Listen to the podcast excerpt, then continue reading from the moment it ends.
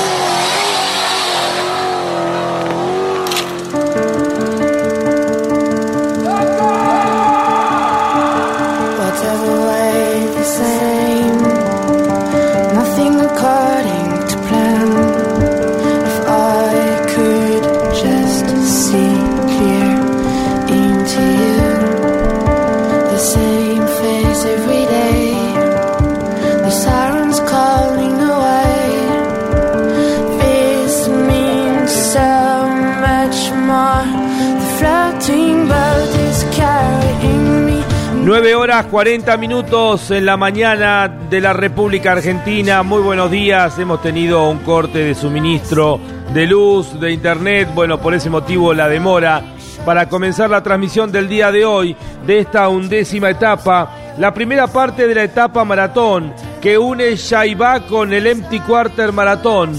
Son 428 kilómetros bien temprano. Hoy lo decía Jorge Dominico a eso de las eh, 3 de la mañana ya habían salido los motociclistas con un clima más agradable desde Shibá, Shaibá, la base para comenzar esta etapa maratón. Hoy los competidores, los sobrevivientes de esta primera parte de la carrera, dormirán allí en un campamento improvisado en el medio de la nada, a solamente 9 kilómetros de la frontera con el Sultanato de Omán. Eh, si uno va al paso fronterizo, está a unos 15, 20 kilómetros. Y ahí van a estar durmiendo los competidores que están enfrentando literalmente el empty quarter. Ahora sí, arena pura, muchas, muchas eh, montañas de arena, eh, dunas. Son 275 kilómetros de especial. Y como cada mañana de cada etapa, de cada Dakar, desde el año 2009, Me acompaña mi amigo, mi compañero Andrés Galazo.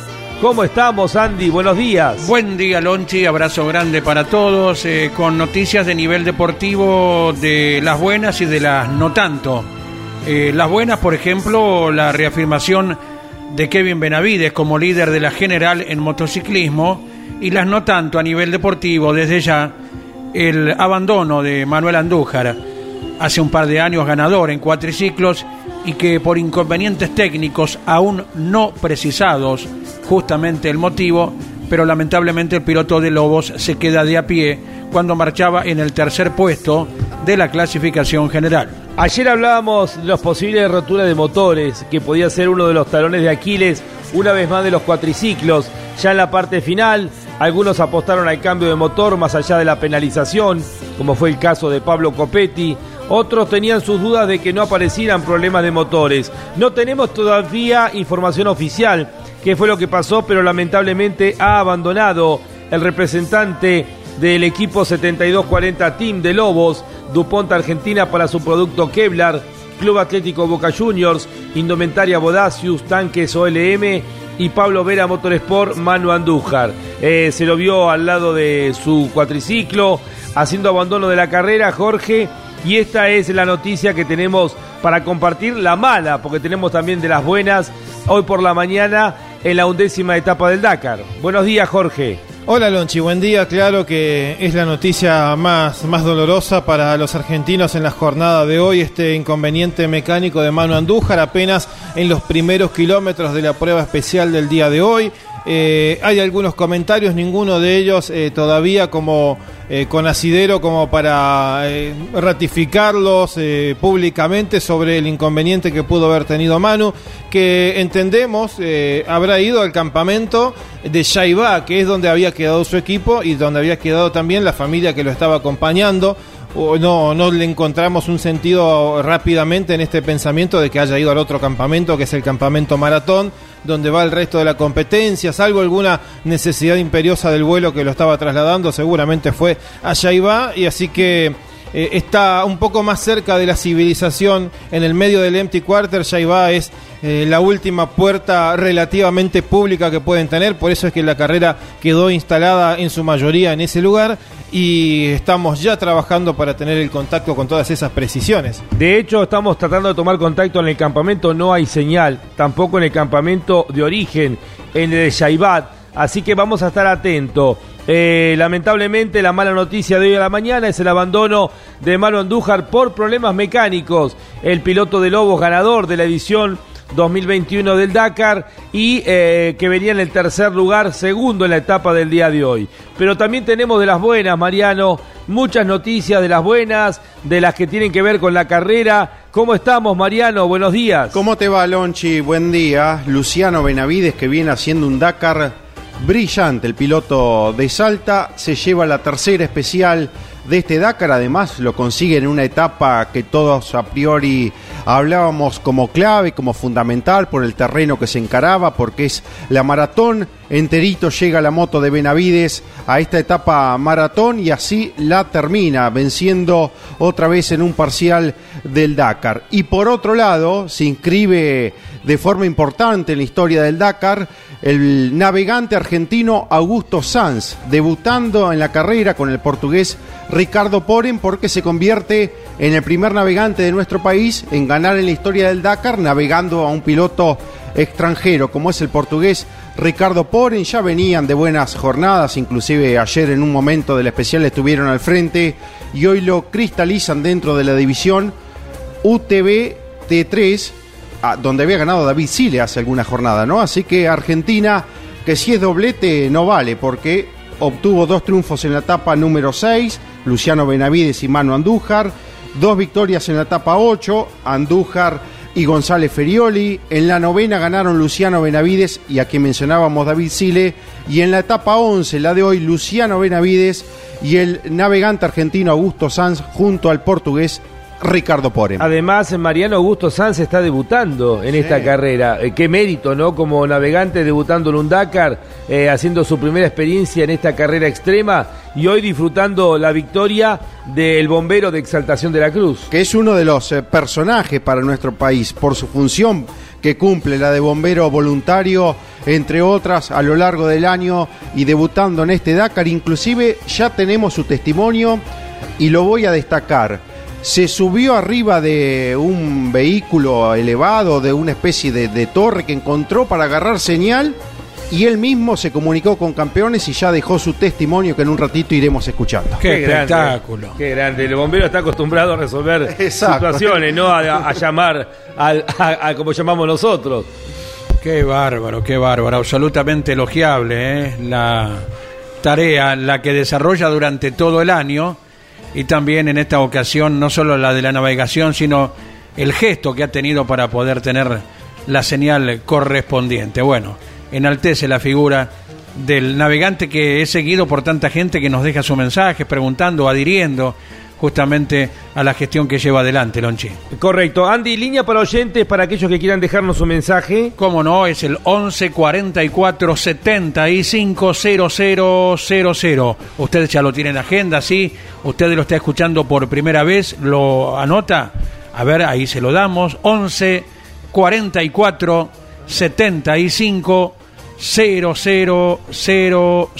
Eh, lo escuchaban recién a Mariano Rivera a cargo de la producción general. Bueno, estamos con Andy Galazo, Jorge Dominico, eh, Diego Durruti en el campamento. Cuando pueda tener señal ahí en el Empty Quarter, eh, que se denomina Empty Quarter Maratón, la base que fue preparada ahí en el medio del desierto para poder recibir hoy en la primera parte de la etapa maratón, la operación técnica de Miguel Cayetano Páez, Miguel que vuelve a pensar que va a tener que usar por unos cuantos años el bigote porque Skyler Holtz vuelve a ser el líder de la competencia, así que otra vez se va haciendo a la idea. Em, en las redes sociales, a cargo de Iván Miori, Miki Santangelo, Miguel Cayetano Páez, Emiliano Iriondo, Campeones Radio que está al aire a través de eh, la gestión de Ariel Dinoco que nos permite llegar a todo el país y el mundo. Todos bajo la dirección general de Carlos Alberto Leñani, la voz comercial es la de Claudio César Orellano.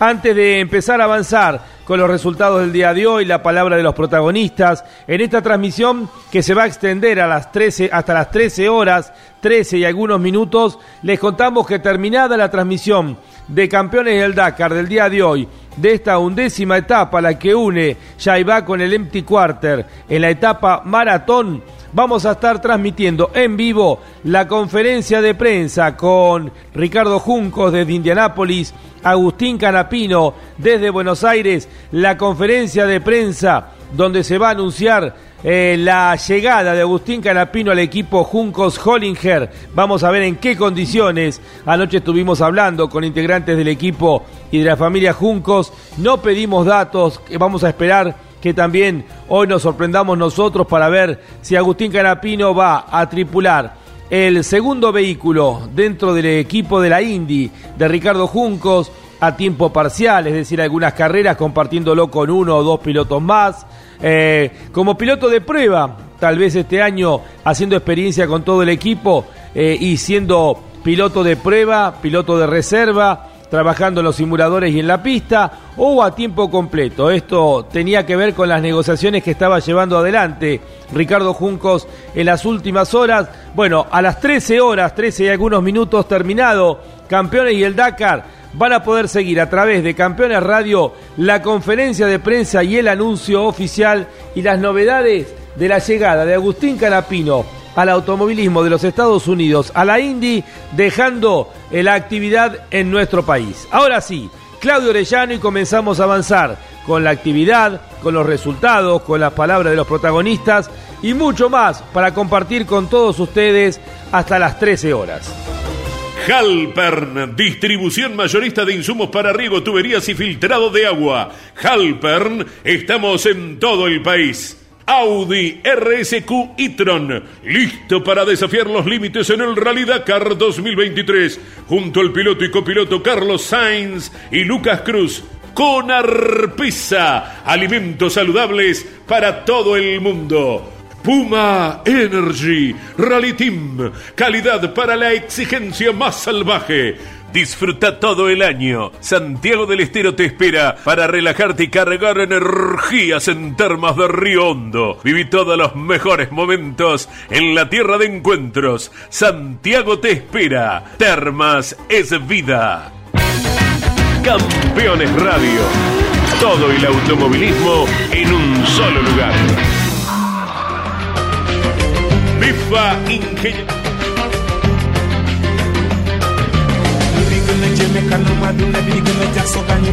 A partir del el martes 14 de febrero vamos a estar eh, junto a Jorge Dominico, a Juan Pablo Grassi, con el SAR, el South America Rally Race 2020, que comenzará con los días previos allí en el campamento en San Fernando del Valle de Catamarca.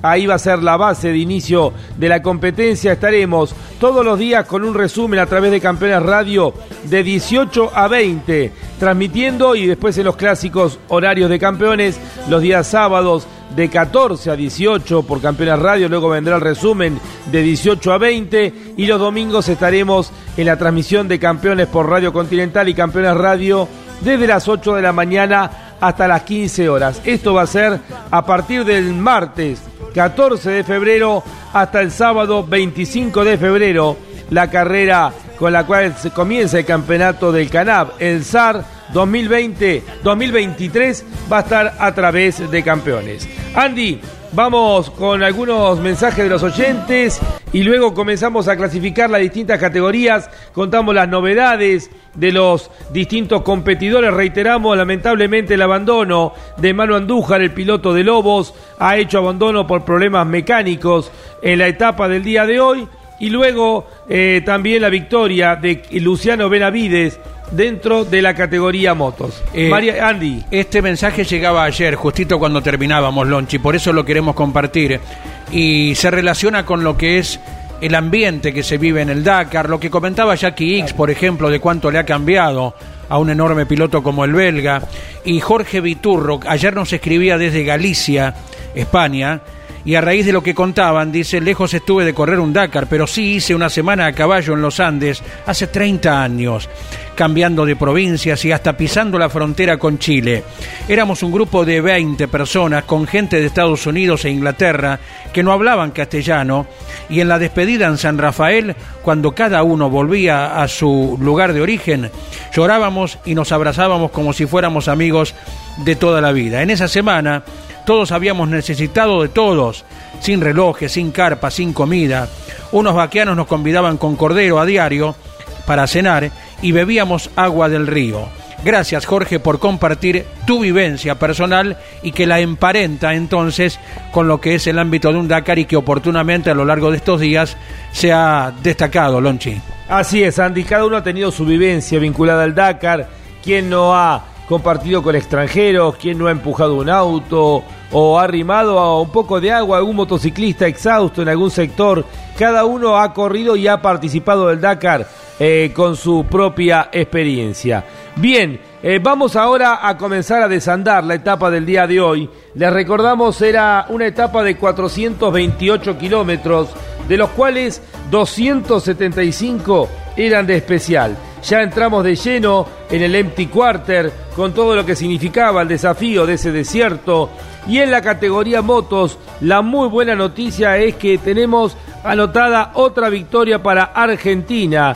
Y es la tercera para él. Nunca había ganado una etapa dentro del Dakar. Y esta es la tercera ya en este Dakar 2023 que seguramente lo marcará para siempre y también para su futuro.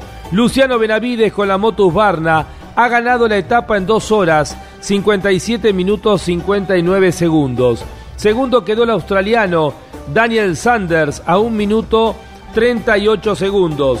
Eh, me voy a poner los lentes porque son tan chiquitos los números que no sé si es 1.38 o 1.36. A ver, a 1.38, estábamos bien. Tercero, Toby Price, el australiano. Decíamos podía tener una gran etapa, etapa Toby Price a 1 minuto 56 segundos. Cuarto, Skyler Holtz, el de Estados Unidos, a 2 minutos 9 segundos. Quinto, el chileno Pablo Quintanilla con la Honda.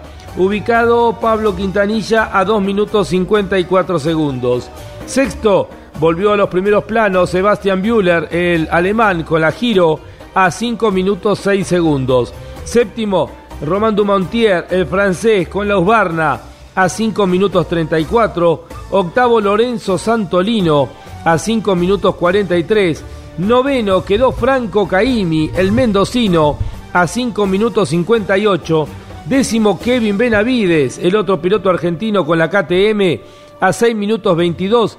La noticia no solamente es que ganó Luciano Benavides, sino que tenemos tres argentinos en el top 10 dentro de la clasificación. Un hecho único, ningún otro país le sucede esto, reitero. Tres argentinos entre el top 10 de la etapa. Luciano Benavides primero, Franco Caimi segundo, tercero Kevin Benavides. Cuarto quedó el boliviano, gran trabajo, no sé si no es su mejor trabajo dentro de una etapa del Dakar, Daniel Losiglia Jagger a 7 minutos 58, sigue creciendo eh, Dakar tras Dakar, eh, decimosegundo quedó el español Eschareina, decimotercero Matías Wagner, el austríaco, decimocuarto Cornejo, el chileno José Cornejo, decimoquinto quedó el sudafricano Docherty, eh, decimosexto Michek, el checo, decimoséptimo quedó Van Beveren, el piloto francés, decimoctavo el italiano Lucci, decimonoveno Ross Branch, el de Botswana, y vigésimo Albugrait, eh, el piloto americano. Vamos a buscar al resto de los competidores, 22 quedó Stefan Svitko, en el puesto 27 quedó Mason Klein, en el puesto 28, Andy, tenemos a otro de los argentinos. Se llama Diego Llanos, el piloto que está corriendo reenganchado, representa a Chilecito, provincia de La Rioja. En el puesto 30 está Joan Pedrero García, puesto 33 para el quinto argentino, Andy. Allí está ubicado Estefano Caimi, el mendocino, en la etapa de este día. Esto para dar eh, un panorama completo de la etapa en la categoría eh, motos. Franco Pico llegó en el puesto 64. Esto para eh, informarle a Pablo Culela. Eh, bien, para analizar Jorge Dominico tenemos varias cosas. Por un lado, si uno mira adelante, aparece en un gran trabajo el chileno Pablo Quintanilla dentro de los que largaron en, el top 10. Pablo Quintanilla aparece quinto, es el mejor de los que largaron en el top 10. Es un gran el trabajo de los dos argentinos, Franco Caimi y Kevin Benavides, largaban noveno y cuarto y se metieron también en el top 10. Y el resto, como esperábamos, pilotos que habían largado a partir del eh, décimo lugar.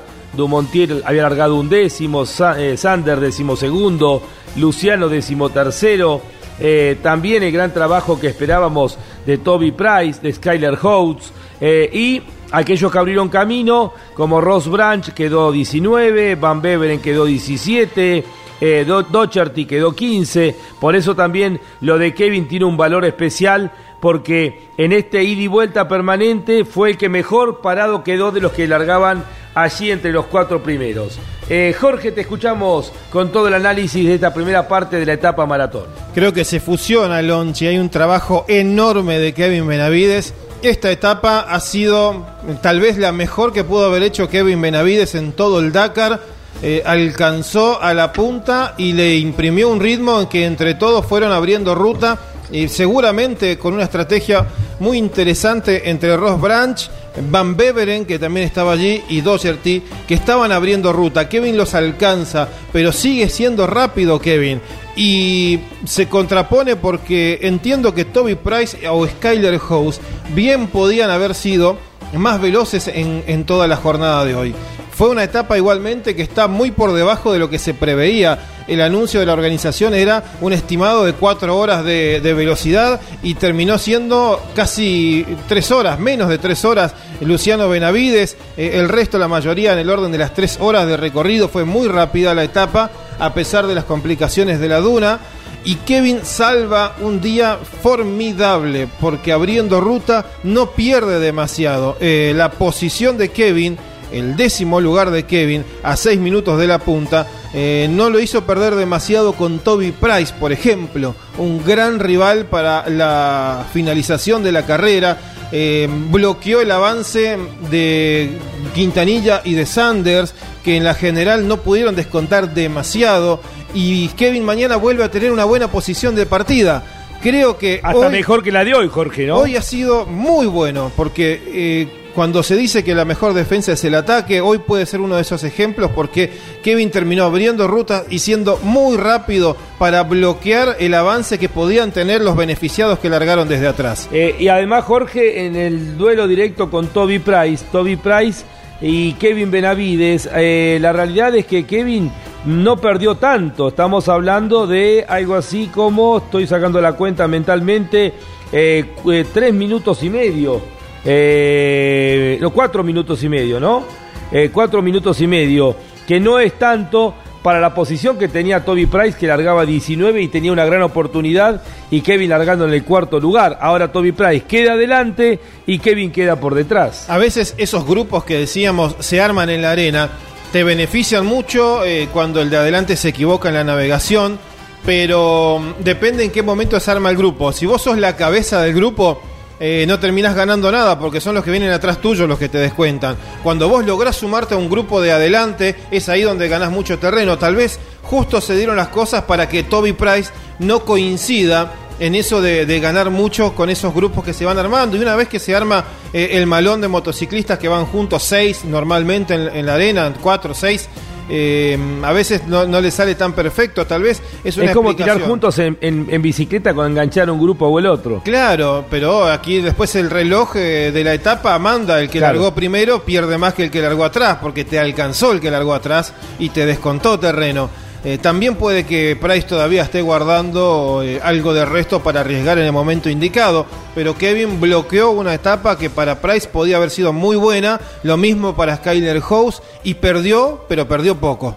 Correcto, bi- bien lo marcaste, porque si uno mira el reloj, que Luz- eh, Kevin había largado a las 6 horas 39 minutos y Price a las 7 horas 15. Es decir, que largaba 36 minutos atrás eh, Toby Price, eh, que tenía la gran chance de descontar eso. Y en definitiva, Kevin eh, minimizó el riesgo la pérdida en cuatro minutos y medio. Creo que es brillante lo de Kevin en el día de hoy. Puede ser una clave, eh, una etapa clave en sus asp- aspiraciones de ganar el Dakar. Obviamente ahora hay que ver también el otro rival, Skyler Holtz, que está largando en el cuarto lugar en el día de mañana. Kevin tiene la gran ventaja mañana que larga eh, detrás de Toby Price y de Skyler Holtz. Eh, Price lo hará en el tercer lugar, Holtz lo hará en el cuarto puesto y Kevin en el noveno puesto. Es decir, que tiene una gran chance para mañana aproximarse a eh, la aspiración de ganar la carrera, ¿no? Claro que sí, eh, House tiene a Luciano Benavides que está muy afilado adelante,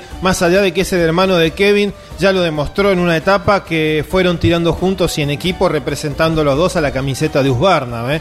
Más allá de- del apellido Benavides, Luciano tiene la casaca de Husqvarna y junto a Skyler House van a trabajar en ese sentido.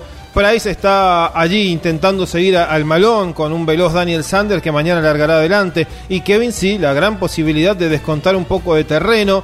Eh, tiene algunos veloces adelante y se puede armar un lindo grupo. Tal vez si hoy no se perdió tanto tiempo, eh, mañana eh, haya una sorpresa de navegación. Porque cuando hay un poquito menos de kilometraje también suele ser más compleja la etapa de, de la jornada a la vuelta de la maratón. Si uno mira alrededor de Kevin, los seis que están peleando la carrera, y acá incluyo a Luciano Benavides, están largando por delante de él. Y creo que es una excelente noticia. Mañana Kevin tiene la gran oportunidad de, eh, de acercarse, no digo liquidar, de acercarse a lo que puede ser la definición de la carrera y llegar allí adelante. Ya estamos en semifinal entonces, ¿eh? ¿sí? Haciendo la comparación. Pero bien aparte, ¿eh? semifinales Bien, bien, bien. Galazo. No por penales, con lo bien, ganamos bien. Bien. Perfecto. Bueno, Eh, para que se entienda claramente. Como a quién le ganamos bien a, a Croacia. Como con Croacia fue el día, el día de hoy. Correcto. ¿Está bien? Bien, bien. Recordamos, a partir de la hora 13, usted escucha por Campeones Radio la conferencia de prensa en Indianápolis, en su lugar de residencia. Ricardo Juncos, el titular del Junco Hooligan Racing. Desde Buenos Aires, Agustín Canapino y el anuncio acerca de lo que se viene eh, para dueño de equipo, para piloto, ya en breve. Y también Lonchi compañeros Eh, quien quiera entrar en el canal de YouTube de Campeones, eh, es muy fácil, hasta yo lo sé hacer. Así que imagínense que es, es una cosa de niños.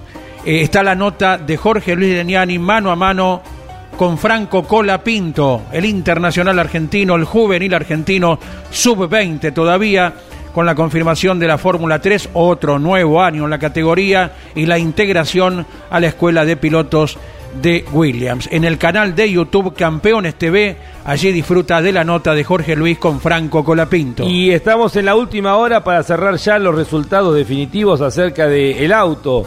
eh, del auto de, mm, de Mebius. de Mebius, de Guilherme de Mebius, para y la gente sigue respondiendo qué opina del auto, si es muy lindo, lindo, feo o muy feo. Eh, estamos a una hora del cierre de los cómputos. También vamos a entregarle la información a la gente que puede seguir votando a través de la cuenta Lonchi Leñani. eh, ¿Qué opina acerca del auto que va ganando dentro de la divisional T3? No vamos a influir en el resultado, Galazo. Desde ya, ya lo dijiste que te parecía oportunamente. Eh, vamos con algunos mensajes, sí, 11 44 75 0000. Gracias Alejandro de Caballito, consecuente oyente en cada uno de los turnos, a la mañana, a la noche. Buen día, campeones. Critican a un negocio donde hay supuestamente mucha gente innecesaria y resulta que empiezan la transmisión y enseguida se corta. Parece que en campeones también hay mucha gente innecesaria. ¿Y qué culpa tenemos de que no haya internet Claro. y luz? Claro, eh, a ver, Eh, a ver, No, que tengas un buen día, que tengas un buen día, listo, Correcto. Andy, ya está. Que tengas un buen día, que Dios te bendiga y que puedas sacarte la mala onda de encima. a ver, listo, si, ya si- está, sigamos, Andy. Si tenemos el no nombre. perdamos tiempo, no, no, no. pero ¿sabés que quería compartir? Viste que un- una cosita nos engancha a la otra. Eh, Ya está. si logro el nombre del muchacho con todo gusto. tranquilo, si no- tranquilo, Andy. No, pero no. Que ser tan tranquilo. Usted me dice tranquilo a mí, Lonche. Escúchame. eh, eh, quiero compartir dos cosas acerca de lo que hoy va siendo la atención de, de la gente para con el cliente. Sí. Punto uno. Los otros días me encargan unas masas que no suelo consumir. Y si la panadería te daba las masas que ellos querían surtidas, valía un peso. o tal. Si vos querías elegir la masa que más te gusta, había un recargo de 60 pesos. Y como un tonto digo, bueno, dale, sí, dame dos de esta, cuatro de esta. eh. Eh, ¿Cuál es el recargo? 60 pesos más. Así se, y le dije a la chica, digo, vos no tenés nada que ver en el tema, es el dueño de la panadería tal y tal de Avenida Galicia en Avellaneda. Digo, decirle que eh, no vuelvo más.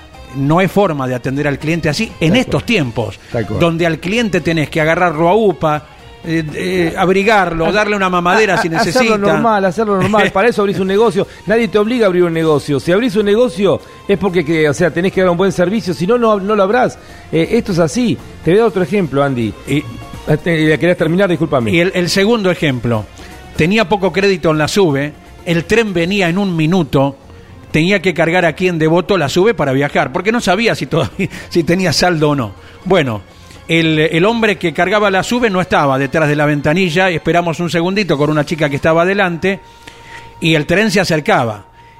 Y eh, va llegando una empleada de la misma estación y se pone a un costado. La chica carga, la sube y sale. ¿Y qué me corresponde? ¿No me corresponde a mí como cliente del tren San Martín que me cargue los 200 pesos para poder viajar? No, se interpone la empleada a hablar con su compañero con ese microfonito de por medio que ahora existe en las cabinas. Y yo poniendo la tarjeta y le digo 200 y me mira la empleada y me dice, qué maleducado. Sí. Al cliente de trenes No, pero- argentinos y- y- Estaban charlando ellos. que necesitaba viajar y se le venía el tren ya con el relojito regresivo a un hay, una- minuto. hay una falta de. Como de- era una señora, me di media vuelta, lo único que dije, así tratan al cliente y me fui. Y quiero en uno de estos días, cuando terminen las vacaciones, exponerlo ante el jefe de la estación para que sepan. A ver si me dice, no, estaba equivocado usted, señor cliente No, del tren San Martín, o estaba acertado, le pedimos Po- disculpas. poca gente asume su responsabilidad dentro del trabajo. Esta es la realidad, Andy. Eh, Frida, ne- negocio en Bunge, en Pinamar. Eh, un negocio eh, que tiene alimentos para celíacos. Eh, fuimos a comprar facturas de 10 veces, escuchá, de 10 veces en dos solamente conseguimos facturas. Y le digo en un momento, ¿no tenés eh, factura? No, lo que pasa es que nosotros hacemos la producción diaria y no hacemos más que eso, pero no te das cuenta que estás en temporada eh, y que tenés 20, 25, 50 veces más gente, ¿cómo va a ser la misma cantidad de facturas que cuando estás en temporada baja? Bueno, nosotros trabajamos así. Claro. Y al lado hay un negocio, hay un kiosco. Eh, cada vez que voy, quería comprar unas paletas para la playa. Cada vez que voy, el cartel dice, está cerrado siempre. Abro cuando llego, cierro cuando me voy. Eh, al lado, por supuesto, un negocio de chino, supermercado chino, trabaja las 24 horas, te vende todo, paleta, todo. Del día y de la noche también, las 24 Exact- horas. Exactamente. Entonces, viste, o sea, la realidad, lo que es eh, la cultura de trabajo en muchos casos, lamentablemente, bueno, no, bueno, no se da. Listo, nos fuimos del tema. Vamos a volver a la carrera. Ahora, entonces, Andy, ¿algún mensaje más de los oyentes? Bien, no, no, sí, tenemos, tenemos como de costumbre muchos, vamos buscando eh, con la pantalla de emergencia porque continúa la, la Eh, falla. eh, tenemos, eh, tuvimos un corte de luz y de internet, eh, por eso hemos comenzado más tarde la transmisión. Eh, bueno, así que por eso estamos eh, de a poquito re- reordenándonos, Sí, Andy. ¿Querés alguno más? Gracias ¿O avanzo al, yo? Gracias al Team Manija y el Checha de Villa Domínico, consecuentes oyentes que también nos han dejado su mensaje. eh, Federico Plas de Ayacucho, ahí lo vamos ordenando uno por uno. Gracias, gracias a todos, los abrazamos a la distancia y seguimos en contacto hasta la hora 13. Recuerde, luego viene la conferencia a las 13 de Ricardo Juncos y Agustín Canapino. Bien, Claudio Orellano y luego clasificamos la categoría cuatriciclo. Les recordamos la mala noticia de eh, hoy por la mañana, el abandono del piloto de Lobos, Manu Andújar. MEFA Ingeniería junto a su piloto Alejandro Fantoni en el Dakar 2023. Con Arpisa, alimentos saludables para todo el mundo. Colombo y Magliano, más de 80 años de servicio en negocios agropecuarios, mercado agroganadero, ventas particulares, remates de cabaña, televisados y físicos, cereales, corredores, acopiadores de granos, campos, compraventa y arrendamientos. Contáctenos a través de nuestro sitio web www.colomboymagliano.com.ar. Río Uruguay Seguros, asegura todo lo que querés. El Greco Confitería, Restaurante y Roticería de primera calidad. El Greco, Avenida Rivadavia 5353. El Greco, 49010681, 49013918. Estás escuchando Campeones Radio. 24 horas de música la mejor información.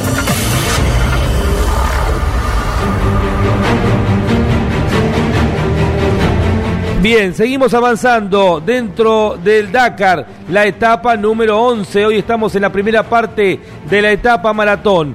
En la categoría cuatriciclos, nueva victoria para el brasilero Marcelo Medeiros. Al igual que en el día de ayer, ha ganado Marcelo Medeiros de Brasil. 3 horas, 50 minutos, 47 segundos. Segundo, el líder de la general, Alexander Giroud, a 6 minutos 9 segundos. Tercero, Francisco Moreno, el argentino de Tupungato Mendoza, a 8 minutos 36 segundos. Cuarto, el chileno Giovanni Enrico, a 8 minutos 39 segundos. Quinto, quedó ubicado el piloto de Eslovaquia, Juraj Varga. Gran trabajo también de Juraj Varga. Está haciendo su debut dentro del Dakar. Está a 9 minutos 54 segundos. La sexta posición es para eh, Leosni- eh, Kancius, el piloto de Lituania. Laisvidas Kancius quedó sexto en la etapa del día de hoy en cuatriciclos a 10 minutos 51 segundos. Séptimo el argentino Pablo Copetti a 11 minutos 52, quien está radicado en los Estados Unidos, por eso corre con esa licencia. Octavo en su mejor trabajo parcial quedó Alejandro Fantoni, Andy, gran trabajo del piloto que representa a MEFA Ingeniería. El gran personaje que cuanto podamos escucharlo seguramente nos dejará muy lindas frases luego de este octavo lugar el piloto santafesino. A una hora 21 minutos 30 segundos. Noveno quedó Tony eh, Bingut, el español, a una hora 52 minutos. Décimo quedó el Jaguarete, Andy. Carlos Versa, el piloto chaqueño, reiterando la amargura por el abandono de Manuel Andújar, que desertó eh, luego de haber transitado 70 kilómetros de este especial cuando venía ocupando el tercer puesto en la general. El Carlitos Versa para él no va a cambiar nada. La etapa maratón, las etapas comunes son todas iguales. Se tiene que atender el mismo y ha quedado décimo el Jaguareté en la etapa del día de hoy. Lo dicho por parte de Andy, el abandono de Manu Andújar, la victoria para Marcelo Medeiro, segundo lugar para Giroud, tercero Francisco Moreno, eh, Jorge Dominico, pleito totalmente liquidado dentro de los cuatriciclos, solamente alguna falla mecánica puede llegar a cambiar el resultado. Pero lo concreto es que se está repitiendo lo del año pasado. El liderazgo de Alexander Giroud y el segundo lugar ahora de Francisco Moreno ante el abandono de Manu Andújar. Y, es así como se está planteando la carrera, pareciera eh, poco por delante, aunque todavía el kilometraje y la exigencia va a ser grande, así como hoy sucedió tal vez con Manu Andújar, sin la precisión de saber qué, qué fue lo que falló en el cuatri que termina eh, afuera, dejándolo afuera a Manu. Eh, uno puede entender, todavía queda mucho por correr y hay argentinos que están bien colocados. Eh, en algo sí que creo que no le va a ser tan fácil hoy a Carlos Versa, eh, porque si bien a él no le cambia el, el hecho de, de tener que arreglarse su propio cuatriciclo, sabes que hay mayor eh, demanda por las herramientas que tienen los pilotos de, de la categoría Malemoto. Eh, están ahí, hay un, tienen un camión que es el que hace de, de taller móvil con, con todo, con elementos básicos, algunas herramientas que no las cargan ellos en su maletín y otras herramientas y repuestos que ellos eligen cargar en un maletín. Eh, pero las herramientas esas en conjunto que se comparten en la etapa maratón muchas veces vienen eh, con otros pilotos de los tantos que corren el Dakar y no hacen la categoría de él a pedir y a solicitar, así que van a tener que sacar turno entre ellos por esas herramientas. Más bien a veces aire, son cuestiones eh, no, de herramientas chicas, pero sí un poco de- del uso de elementos que se terminan compartiendo. Bien, entonces hoy se cotiza Carlitos Versa, que aparte le dar una mano al resto. Como sabe de mecánica, especialmente a los, a los argentinos, Carlitos Versa, que le encanta la mecánica, eh, aparte de hacer un gran esfuerzo, bueno, eh, también eh, seguramente hoy tendrá trabajo extra. Lo podemos tener, en instante vamos a tener entonces a Diego Durruti. Vamos a avanzar, Andy, con algunos mensajes de oyentes y luego nos metemos en la categoría autos. Buen día, campeones. Vamos por otra etapa juntos y con buena música, como siempre. Mario Contino, abrazo grande desde Salta. De paso, Contino hace un aporte eh, acerca del tema musical. ¿eh? Ayer había gente que no estaba tan de acuerdo con Freddie Mercury. Bueno, eh, como se suele decir, en la variedad está el gusto. Gracias a todos quienes se comunican, les rogamos siempre el nombre. No se olviden, no, no voy a leer un mensaje más que no diga el nombre. No, no, no, siempre, siempre, por favor, porque eh, ustedes son lo importante, los destinatarios de lo que podamos entregarle. ¿eh? Desde caseros, como todos los días, preparando para ir a representar a Argentina al 19 Capitales Históricos Bien. con un Fiat 128 año 75. ¿Qué carrera era esa, Andy? Esa era la carrera del verano antes. Claro, escribe Julián, ¿eh? desde el barrio de Caseros, aquí cerquita. Sí, recuerdo de chico ir con Caito al Pinar a las noches, porque todo empezaba con una un especial que eran vueltas al autódromo. Yo no sé si usaban tierra, capaz que usaban tierra, yo no me acuerdo mucho. Obviamente que estaban todas las principales figuras del automovilismo argentino de la época del turismo nacional. Y ahí también estaban los Ford Escort, que eran los clásicos eh, y los, eh, los pilotos a vencer dentro de los equipos uruguayos. Para nosotros un Ford Escort era algo que veíamos lejano Ah. porque el auto venía importado, acá no existía el Ford Escort. Luis Echegoyen, Federico West, ¿verdad? Sí, sí, qué lindo, lindo. Fernando recuerdo. Camarota. Qué lindos recuerdos. Eh, bueno, y, y, y para nosotros los Ford eran grandotes, eran los Falcon, los Farline. Claro. Cuando llegó acá a la Sierra, que fue la Taunus primero, fue toda una revolución tener un Ford más chiquito. Cuatro cilindros. Exactamente, todo para nosotros. Entonces un Ford Escort era un auto como de otro planeta. Y- Aparte ya cambiaba de tracción trasera como llegó a ser el Taunus a tracción delantera ya el Escort, ¿verdad? Tal cual. Así que bueno, eh, es un, un, el recuerdo muy lindo y qué bueno que se siga reeditando eh, la carrera histórica del 19 Capitales. Hola campeones desde Salta, como todos los días, firma Cristian, gracias por la compañía. Buenos días, equipo de campeones. Quiero comunicarles que como ustedes para agradecer el esfuerzo con nosotros por estas excelentes transmisiones. Gracias y adelante campeones. Jorge de Ramos Mejía. Nosotros les agradecemos a ustedes estar atentos Tal cual. eh, a la aplicación o, o a Radio Continental y ser partícipes también de los mensajes. Hola campeones, vamos Argentina, orgullo por Augusto Sanz, un ejemplo de que cuando uno sueña y trabaja en pos de un objetivo se puede lograr. Saludos, Jerónimo, desde Pergamino. Ya seguiremos con más. El número es el 11 44 75 0000. DuPont Argentina para su producto Kevlar 7240 Team Club Atlético Boca Juniors Indumentaria Bodacius Tanques OLM y Pablo Vera Motorsport junto a su piloto Manu Andújar en el Dakar 2023 Minera Colorado de Salta junto a su piloto Ramón Núñez en el Dakar 2023 Audi RSQ e-tron, listo para desafiar los límites en el Rally Dakar 2023, junto al piloto y copiloto Stefan Peter Hansel y Eduard Boulanier. Lucas Valle, piloto de Rawson Chubut, corre con el auspicio de Conar Pesa, Agropez y Atlantis. Venía Santiago del Estero.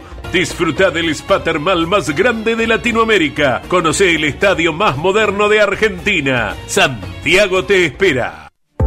Campeones Radio. 24 horas con lo mejor del automovilismo. Bien, vamos ahora a escuchar a Diego Durruti, eh, Augusto Sanz, eh, que se subió arriba de una torreta para poder tener señal y poder enviarnos a nosotros el audio. ¿Lo habrá subido también a Diego Durruti a ese lugar para poder tenerlo? Bueno, escuchamos a nuestro enviado especial, Diego Durruti, en Arabia Saudita, en el campamento Maratón. Estamos allí, en el corazón del Empty Quarter. Ahí se armó en un terreno el campamento. Se improvisaron algunas carpas, no más que eso. Estamos a solamente 9 kilómetros de la frontera con Oman. Y esto decía Diego Durruti. Diego, buenos días. Así es, Lonche, estamos acá en el campamento de este Dakar 2023 en el Empty Quarter. Realmente eh, impresionante el paisaje, ¿no? Ahora sí, rodeado de dunas, para donde se mire hay dunas.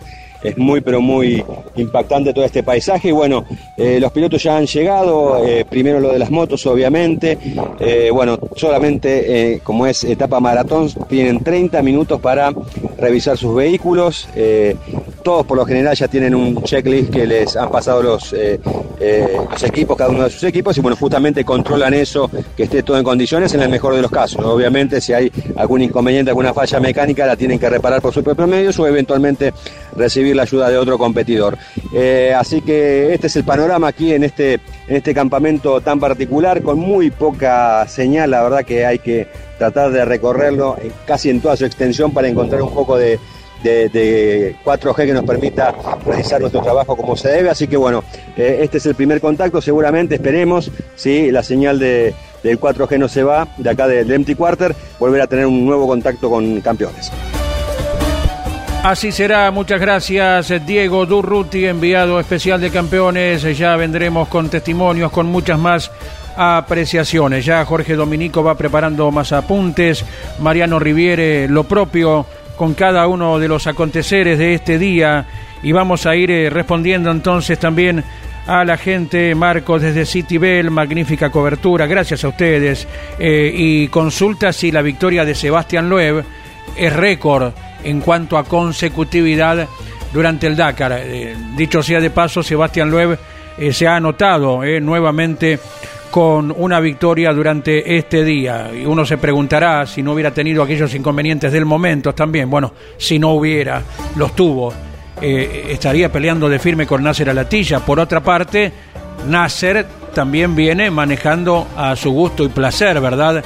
El comando de la carrera y tal vez si necesitara, Loeb no hubiera vencido en alguna de las etapas que consecutivamente y con gran mérito este inmenso piloto, nueve veces campeón del mundo de rally, ha logrado durante esta jornada.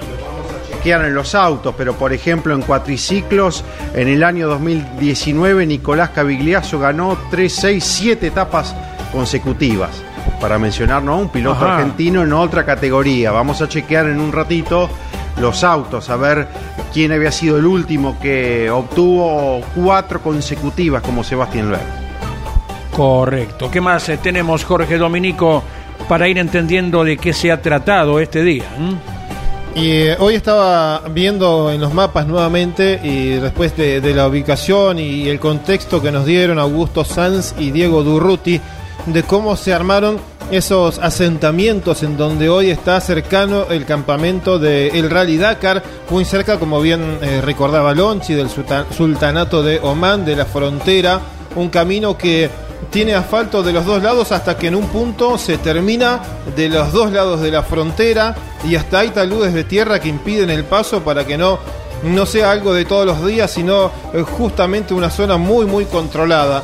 Eh, y todos los asentamientos que hay parecían haber, haber hecho un espacio como si fueran máquinas en medio de las dunas abriendo camino y corriendo la arena a los costados.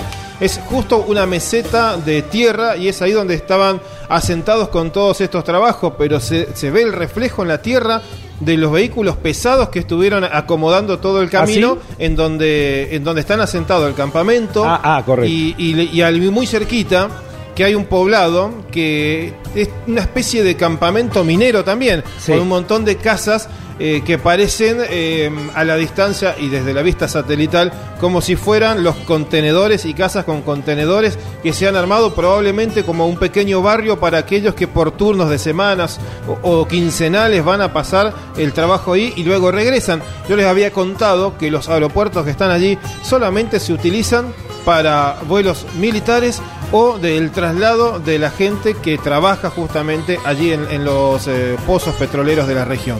Eh, y por otro lado veíamos, Jorge, ayer que eh, la frontera, que está a unos eh, 15, 20 kilómetros, el paso fronterizo en realidad, porque la frontera está a menos de 10 kilómetros, eh, la autopista llega asfaltada del lado de Omán hasta la frontera, después obviamente es arena, porque claro, no hay nada del lado de Arabia Saudita, pero eh, llega, se veía bien clarito en las imágenes satelitales, después mostrás el Andy que le va a encantar, eh, se veía todo el asfalto hasta la frontera con Omán. Como si fuera una, una autovía con un retorno de 50 metros antes de, de llegar. Y ahí estaba la, frontera con un asfalto nuevito, pero termina abruptamente y con unos taludes adelante. Es una cosa eh, impensada, pero bueno, es el el límite y, y justamente del lado de Arabia no hay una, una intención de que vaya y vengan por ese camino justamente en medio de los pozos petroleros.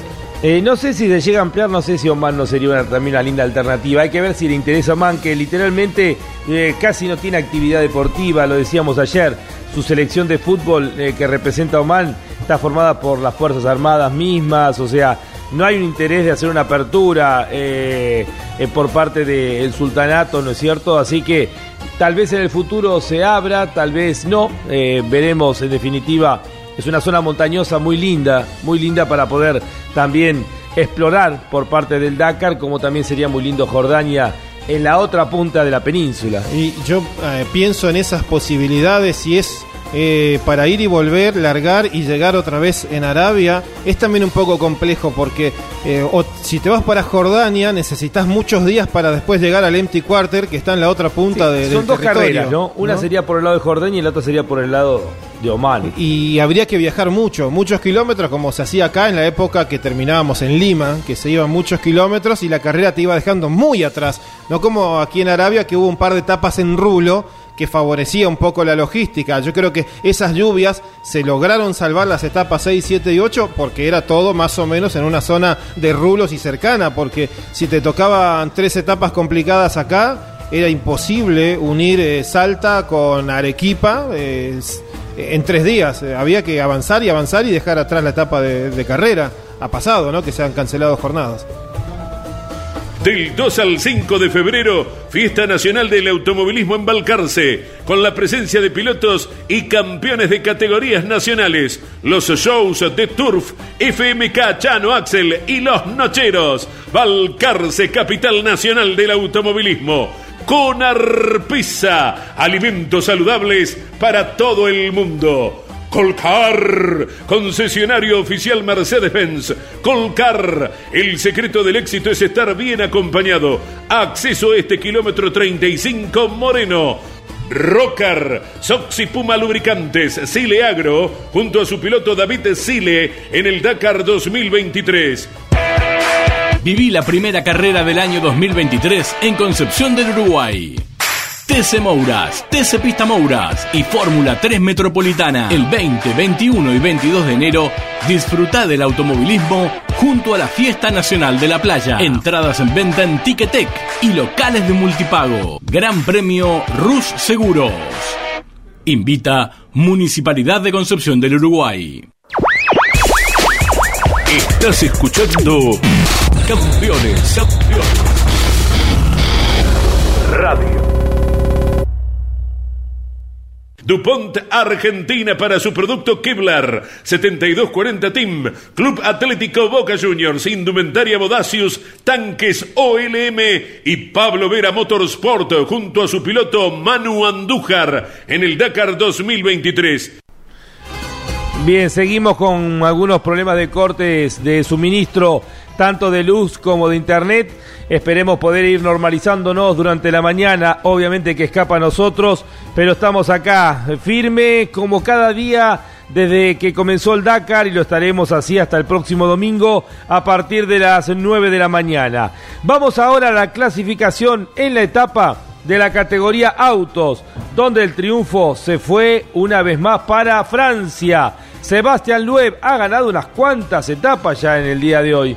Quinta, en este Dakar, quinta, ¿no? Creo que es la quinta etapa de Sebastián Loeb. Eh, si le sumamos la de Gigerit, seis etapas sobre once corridas por parte de los Hunter. Eh, Sebastián Loeb ha ganado la etapa del día de hoy y han hecho el 1-2 los Hunter.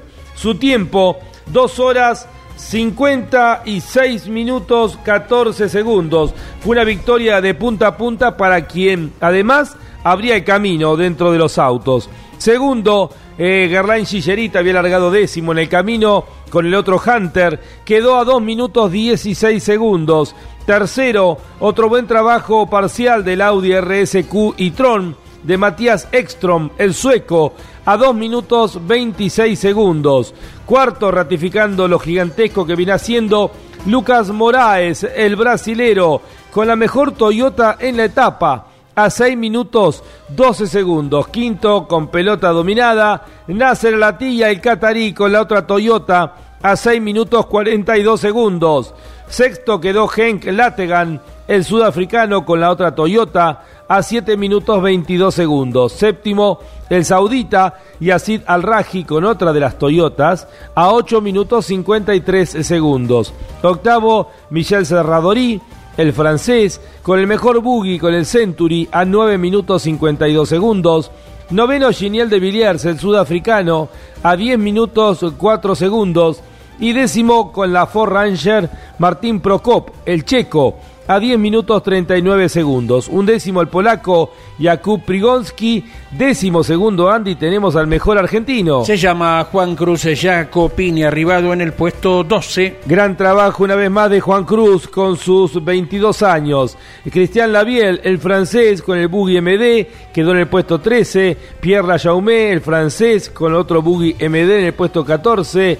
Han Wei, el chino con el Buggy SMG, quedó en el puesto 15.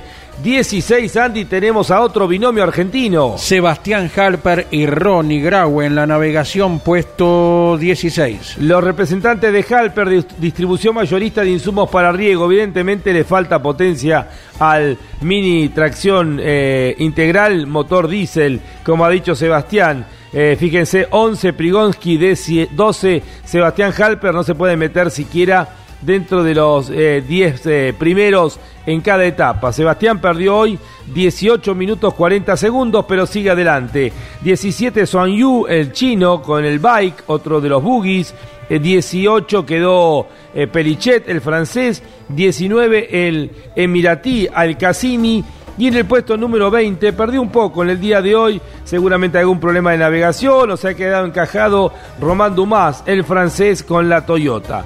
Vamos avanzando, tenemos a Baraguaná, el sudafricano, en el puesto 24, eh, Tom y Tim Coronel, los neerlandeses, en el puesto 25, 27 Carlos Checa, el hombre que viene del Moto GP, ¿Qué es, ¿Qué es el Astara, Jorge? ¿Es un buggy o un auto integral? Es un buggy, es un Century, el Century de la generación anterior, lo corrió Laia, los Coronel, eh, aquel que se incendió en los primeros días de- del Dakar, que no recuerdo ahora el piloto exactamente, eh, van todos en conjunto con el mismo equipo y el auspicio de Astara. Eh, tenemos a Andrea Lafarja, la representante de Puma Energy, la paraguaya, en el puesto 31 de la etapa. Eh, seguimos avanzando, a ver, Laia Sanz en el puesto 35 con otro de los Astara. Eh, y después, bueno, ya tenemos ahí a Isid Steb en el puesto 44, a Baidota Sala Andy, que viene aparentemente con algún inconveniente, le falta una puerta, pero ya hace eh, más de dos horas y media, no, 60, 120, sí, dos horas y media que viene retrasado. Para, para mencionar algunos de los más importantes, 44 autos han terminado la etapa del día de hoy. Baidota Sala, el piloto lituano, de modo especial dedicado a la comunidad de aquel país del norte de Europa que vive en las cercanías de La Plata y que sabemos por nuestro medio sigue a los pilotos de origen lituano entonces. Bueno, Mariano Riviere, contanos qué pasó con Baidota Sala. Mariano tiene toda la información. Yo pregunto y la tengo al lado. Bueno, pero a ver, Mariano, vos que la elaborás durante toda la mañana, contale a la audiencia de campeones qué le pasó al lituano Baidota Sala. Fue en el comienzo prácticamente de la misma especial y allí había quedado eh, detenido el piloto de Lituania. Después no se precisó puntualmente cuál fue el inconveniente mecánico, pero fue la pérdida allí de, de tiempo. Para el oyente que preguntaba si había alguien con etapas consecutivas en autos, como en este caso cuatro de Sebastián Loeb, aquí me aporta Miguel Páez. Cuatro consecutivas ganó Carlos Sainz en el Dakar 2009. Esa fue la última referencia de tantas eh, parciales consecutivos. Sainz en 2009. ¿Cuántas ganó? Cuatro consecutivas como ahora Sebastián Loeb. Cuatro. Vos fíjate que Loeb que tenía todo el potencial, ¿no? Y Sin ha remontado un montón. eh, con, con- pero esa segunda etapa eh, literalmente lo dejó fuera de carrera. Exactamente. Y, y en otras categorías, cuatro consecutivas Marco Patronelli en 2013, siete consecutivas Nicolás Cavigliaso en 2019 en los cuatriciclos y lo máximo que encontramos en los últimos tiempos, 10 consecutivas Seth Quintero en el último Dakar. Ah, claro, cierto. El año pasado, eh, hace dos años. o El- el año pasado. Con 19 años. el 10 Quintero. etapas consecutivas. Eh, eh, si CC tiene 18 o, o 20. 19 o 10, 20. 10, 19, 19. Claro, tenía 18 el año pasado cuando Sí. ganó todas estas etapas. Eh, se comía a los chicos crudos, después al final lamentablemente eh, se quedó sobre el final, y pero ganó un montón de etapas. ¿Cuántas, Mariano? 10 consecutivas. 10 consecutivas. Bien, vamos ahora a escuchar eh, la palabra de eh, Luciano Benavides, que ha ganado su tercera etapa en este Dakar. El argentino viene haciendo un trabajo brillante y ha escrito el nombre de nuestro país en lo más alto en la categoría motos y sigue avanzando. Sí, la verdad que feliz, feliz de, otro logro. eh, viene siendo un Dakar increíble para mí. Si bien me gustaría estar peleando más adelante en la posición general, de los errores se aprende y han sido solo problemas de navegación. Sé que el, el ritmo que, que traigo y la velocidad eh, están ahí adelante, así que me, me llevo muchas cosas positivas hasta ahora. Todavía queda mucha carrera, así que nada está dicho. Vamos a seguir peleando hasta el final, pero hoy lo he disfrutado mucho y creo que, que se notó en el resultado. Tercera victoria, es esta. Así parece, ojalá, ojalá que así sea y, y bueno, soy hasta ahora creo que el, el único que ganó tres, así que es también un logro importantísimo. Antes siempre, siempre me fijaba en el resultado y, estaba un poco trabado el año pasado con, que no había ganado nunca una etapa en un y ahora ganar tres en una es algo increíble. Qué alegría, qué alegría lo de Luciano Benavides, eh, realmente se lo merece, un un chico que obviamente ha, crecido a la luz del genial hermano que le ha tocado, que es Kevin, que ya ha ganado el Dakar, pero él va construyendo su propio camino, eh, tres victorias dentro del Dakar, algo que no tuvo ningún argentino, obviamente en la categoría motos. Bueno, tenemos acá la visita de Federico Suárez, eh, vení Fede, digamos, un Federico Suárez, diríamos Andy, un 30% más grande de que, no en edad, sino en peso, de cuando estaba en el Dakar. ¿Cómo andás, Fede? Qué alegría tenerte, eh, el hombre de Carlos Casares. Lonchi, no, el gusto es mío siempre de poder visitarlos y bueno, siempre agradecido, por eso también me, me gusta cada vez que puedo venir a Buenos Aires, aunque sea pasar a, a saludarlos, así que siempre un gusto. Eh, Federico ha sido uno de los productores pilares de las transmisiones del Dakar en la época de Radio Rivadavia. Bueno, cuántos recuerdos lindos, Fede, de, de horas y horas de transmisión. Sin duda, sin duda. Y, y se extrañan, obviamente, así que bueno, por eso reitero, siempre es lindo volver porque hay buenos recuerdos y bueno, siempre me reciben con una sonrisa y, y una bienvenida, así que bueno, eh, eso también, esa gratitud me, me gusta remarcarla también. Prepara la agenda, Federico, para el próximo 16 de febrero, para estar eh, por Buenos Aires. Bien. ¿sí? En la sede de la ACTC se estará presentando el libro de Editorial Campeones dedicado a la figura de Roberto Mouras, ¿eh? vos que sos de Carlos Casares. Exactamente. Bueno, agendada la, la fecha, Andy, gracias por, por la invitación. Sé que están haciendo, bueno, un gran laburo, no, no hay mucho para decirlo, pero eh, está bueno también porque como Lonchi vos me recién me, me cargabas, ¿no? El tema de los kilos, bueno, he aprendido muchas otras cosas también eh, allá en, pandemia, lamentablemente, eh, con alguna vitualla local, si se quiere, eh, escuchando y viendo obviamente los vivos en Instagram y bueno, también de esto también se trata, ¿no? De, de contar la- las historias de, de tanta gente. ¿Cuántas ediciones del Dakar estuviste con nosotros? La última fue en Radio Continental cuando estábamos ahí en la Avenida Rivadavia, ¿no? No, eh, yo conocí a Caito y bueno, a Pablo, creo si no me equivoco, allá 2010, principio del 2011, y estuve del 2012 hasta el 2018, salvo en 2016, que no pude venir. Y la, pero la última no fue la de Continental, que nos sacamos unas fotos en la puerta, me parece. No, esa fue la última de Rivadavia. Ah, fue la última La- de la Radio de Rivadavia. La sí, última de Radio Rivadavia. Así que bueno, Fede, y aparte que bien sale ahora, eh. Mirá, cuando vino est- estaba reverde y ahora mirá qué bien que sale, Andy, ¿eh? ¿Qué- No me animaba. qué nos, nos animaba, le decíamos, Fede, el micrófono. No, no, no, no. Y después al rato venía, eh, daba algo cortito. El miedo a, a dar una información errónea, pero bueno. Como teníamos a Marquito Donato también, que lo tenemos ahora trabajando acá permanentemente, que ha estado también en las producciones del Dakar, ¿no? ¿Qué tareas desarrollás en Casares? Y hoy por hoy estoy en, en la dirección de, de prensa, no a cargo del municipio.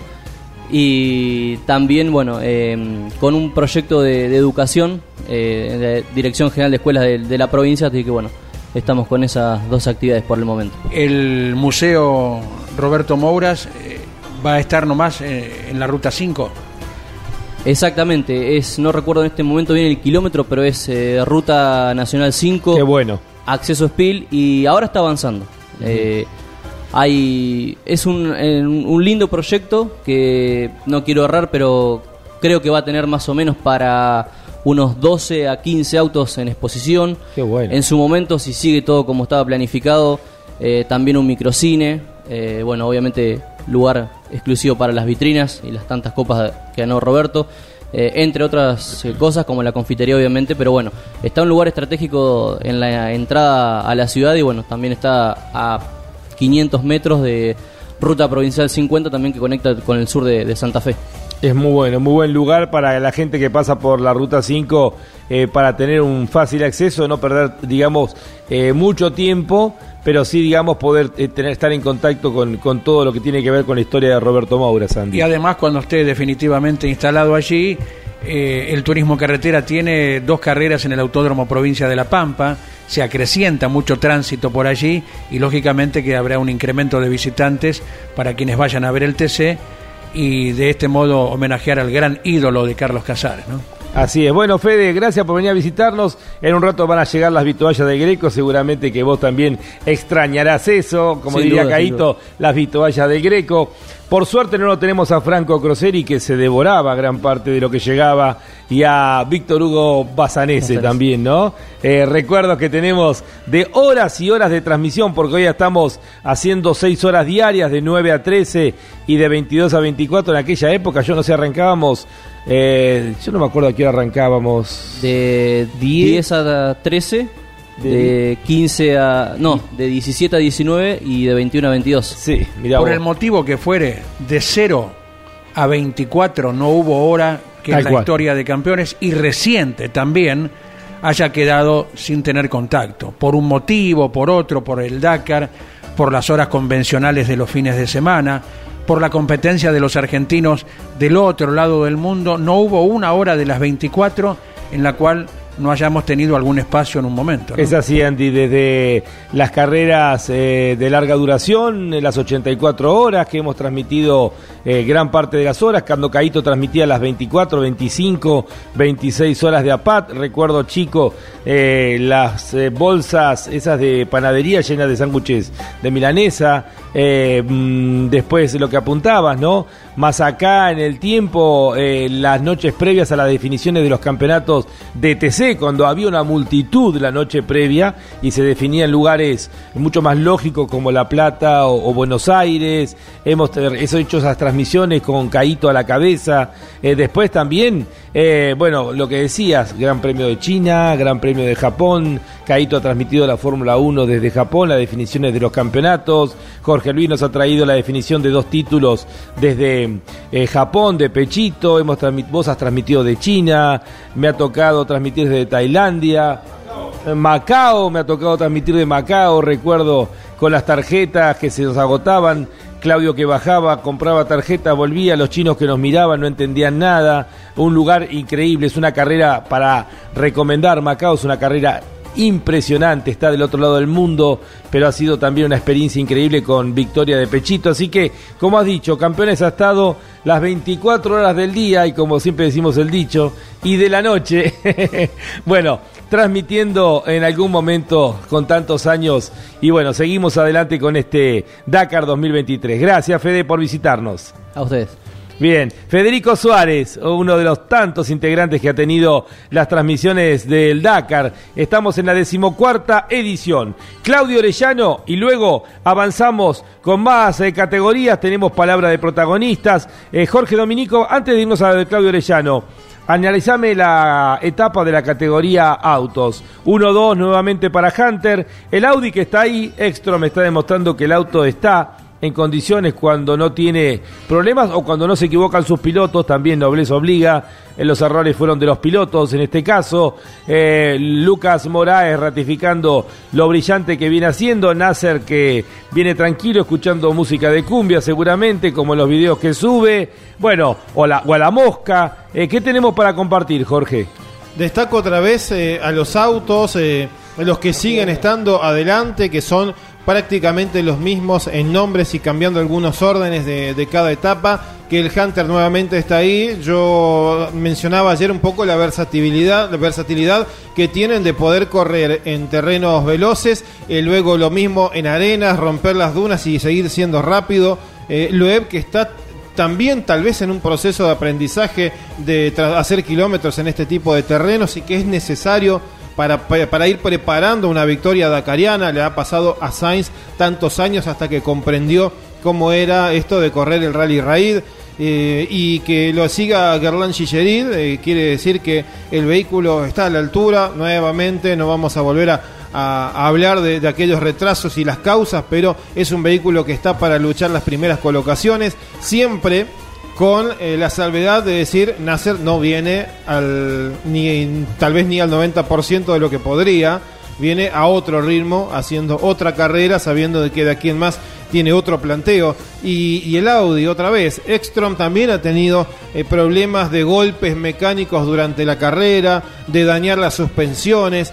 em, el auto eléctrico, párrafo aparte, también en las dunas sigue estando a la altura porque largó adelante y le siguió el ritmo a Sebastián Lev y están en condiciones de ir a, luchar cosas importantes. Y Ekstrom es el chico de la casa de Audi en, en un tiempo o días, horas en las que uno se está preguntando qué va a pasar con Sainz y con Peter Hansel, si tomarán la determinación de continuar corriendo y si lo hacen dentro de la misma marca. Ekstrom me parece que es el que va a seguir siendo el representante de Audi en las próximas carreras indiscutiblemente. Hay un video muy lindo que ayer mandamos al grupo nuestro de periodistas y productores que creo que está para subir en las redes sociales. Eh, acá le vamos a decir a Iván Miori a los muchachos acerca de Carlos Sainz en una conferencia de prensa previa hablando de todo lo que tiene, los motores que tiene el Audi eléctrico y de todo lo que tiene que hacer arriba del auto.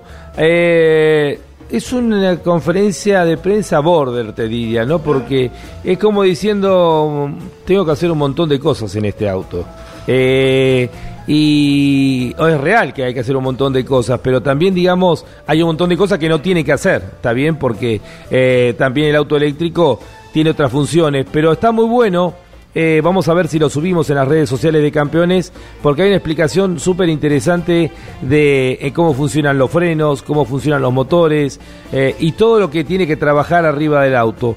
Eh, no sé, por ahora me queda un, halo de que no sé si siguen Sainz y Peter Hansel por estas horas, ¿no? Vamos a ver qué pasa en los próximos días. Pero me parece que no sería extraño que se venga un cambio dentro de Audi. Eh, tal vez, digamos, estén terminando una etapa eh, Sainz o Peter Hansel o renueven sus energías terminada la carrera y eh, hagan una apuesta más importante a seguir desarrollando el auto eléctrico, Andy. Exacto, es una gran expectativa que se abrirá a partir de que termine esta edición y cuando la marca defina también su programa, los pilotos que ya tienen sus años también, enormes pilotos, múltiples campeones, pero el tiempo va pasando, como el propio Sainz los manifestó para explicar acerca de su experiencia y conocimiento. Hombre, ya tengo el pelo blanco, ha dicho, como una de las frases que recordamos, y esto quiere significar que, eh, bueno, el tiempo pasa para todo el mundo y van Los golpes físicos. Claro, van apareciendo nombres nuevos como el chico brasileño, Sí, la Andy, vigencia y- y de Sebastián Loeb, Lo de Loeb es impresionante. Claro, la vigencia de Sebastián No debe Loeb. ser barato Loeb. Bahrein debe poner una bocha de plata. Bahrein es otro de los Emiratos eh, ricos de Medio Oriente. El auto lleva la publicidad de Bahrein. Lo he visto a, Lu- a Loeb charlar muy amablemente con algunos árabes ahí en el campamento, en algunas imágenes. Seguramente serían algunos aportantes. Eh, no debe ser barato, pero... Chapa tiene como para no ser barato, ¿no? Obvio, por supuesto, por supuesto. Hay una anécdota, nos debíamos un minuto de esto, cuando Pechito López llega a, la- a Europa, la primera presentación del primer año con el equipo Citroën, Pechito llegaba con toda la admiración de volver a Europa, eh, pero claro, eh, corría con Loeb y con Müller. Y entonces a Pecho le encantan los relojes. Eh, ¿Cómo se llama la marca de relojes que tiene el equipo, el equipo propio ahora? Donde corre... mm, eh, donde corre... ¿El Rebellion? No. Rebellion. ¿Sí? Lo- los Rebellion son, ¿no? Los Sí, sí, relojes. son franceses. Sí, creo que son los relojes Rele- Rebellion. Entonces, eh, Pechito da una vuelta por el Salón de París, maravillado con los autos, disfrutando un auto, otro, otro. Y llega el momento de la conferencia de prensa y se sienta al lado de Loeb, en un costado, y le dice, ah, ¿sabés que estuve viendo, no sé, poner el Lamborghini y tal? Ah, sí, sí, sí, yo tengo una en casa, le dice Loeb. Así nomás. Así. Ay, sigue charlando y ¿sabes qué auto me gustó tal? Eh, ah, también tengo uno, pero no lo decía naturalmente, Claro. ¿viste? Como, o sea, no es que estaba chapeando. Y le dice, qué lindo reloj que tenés. Y creo que eran los Rebellion. No, ¿cómo se llama la otra marca? No, Miller, Miller. Los relojes Miller, que son más caros y son de colección. Qué lindo reloj que tenés. Dice, ah, tengo, sí, soy muy amigo del dueño. Tengo como, no sé, 40 relojes. y, y luego lo decía con una naturalidad todo, lo contaba. Y Pechito me, me decía, no sabes lo que me pasó, ¿viste? bueno, obviamente. Forjaron una gran amistad. Sí, sí, de mucho respeto, mucho respeto. Inclusive Sebastián Loeb no lo pasaba a buscar cuando daba el viaje a Pechito eh, por su casa en helicóptero. Así es, sí, así es.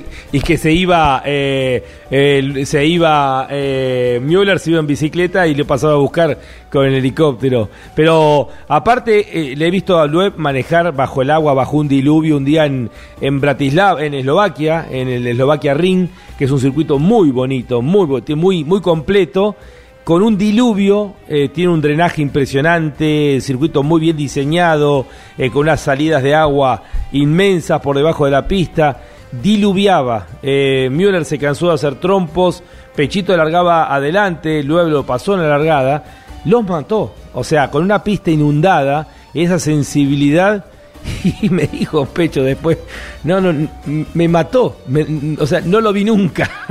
Y, y el otro con una naturalidad bajo el agua, bajo un diluvio, claro, un hombre acostumbrado a improvisar permanentemente y con una sensibilidad muy especial, ¿no? Que la tierra, que la cornisa, que Claro. si bien neumáticos con Que- clavos, pero la nieve de Suecia. Nieve, hielo, todos, los, todos los caminos. Por eso yo creo que eh, Loeb eh, con todo esto está quedando ahí como, eh, junto con Nasser, obviamente, como las dos estrellitas tentadoras para el futuro. Vamos a ver en definitiva qué hace Audi eh, en el futuro, si sigue con el equipo actual. eh, o si hace cambios eh, también un poco por eh, sugerencia de los pilotos más veteranos que tiene la, el Dakar, ¿no? Y en este segmento dedicado a la enorme figura de Sebastián Loeb, dará de esto unos 15 años. ¿Se acuerdan que probó un Fórmula 1 también? ¿Qué Sí. marca fue la que probó? ¿No era un Red Bull? Un Toro Un- Rosso. Un Toro Rosso, sí. Ahora lo, lo chequeamos. Él era piloto Red Bull, que debe haber sido un Toro Rosso, seguro. y anduvo en esa prueba como para entusiasmarse. Después siguió en el ámbito del rally y, y en ese momento a lo mejor le faltaban tres, cuatro campeonatos del mundo, por decir alguna cifra, por ganar todavía. Siguió en el ámbito del rally donde, bueno, ha marcado un camino inocultable, ¿no? Bien, escuchamos a Claudio Orellano y luego vamos a avanzar en la categoría T3. Hay grandes novedades. Eh, primero les voy a dar el resultado ya de, eh, de Guilhem de Mebius y luego vamos a clasificar la categoría T3 donde un navegante argentino ha clasificado eh, como ganador dentro de la etapa. Toyota Pichetti, más de 25 años en el país con venta postventa, con la mejor atención y precios. Toyota Pichetti, Arrecifes, Junín y Pergamino. Audi RSQ e-tron, listo para desafiar los límites en el Rally Dakar 2023, junto al piloto y copiloto Carlos Sainz y Lucas Cruz. Río Uruguay Seguros, asegura todo lo que querés. Disfruta todo el año. Santiago del Estero te espera para relajarte y cargar energías en termas de Río Hondo. Viví todos los mejores momentos en la tierra de encuentros. Santiago te espera. Termas es vida. Campeones Radio. Escúchanos desde cualquier rincón del mundo en campeones.com.ar.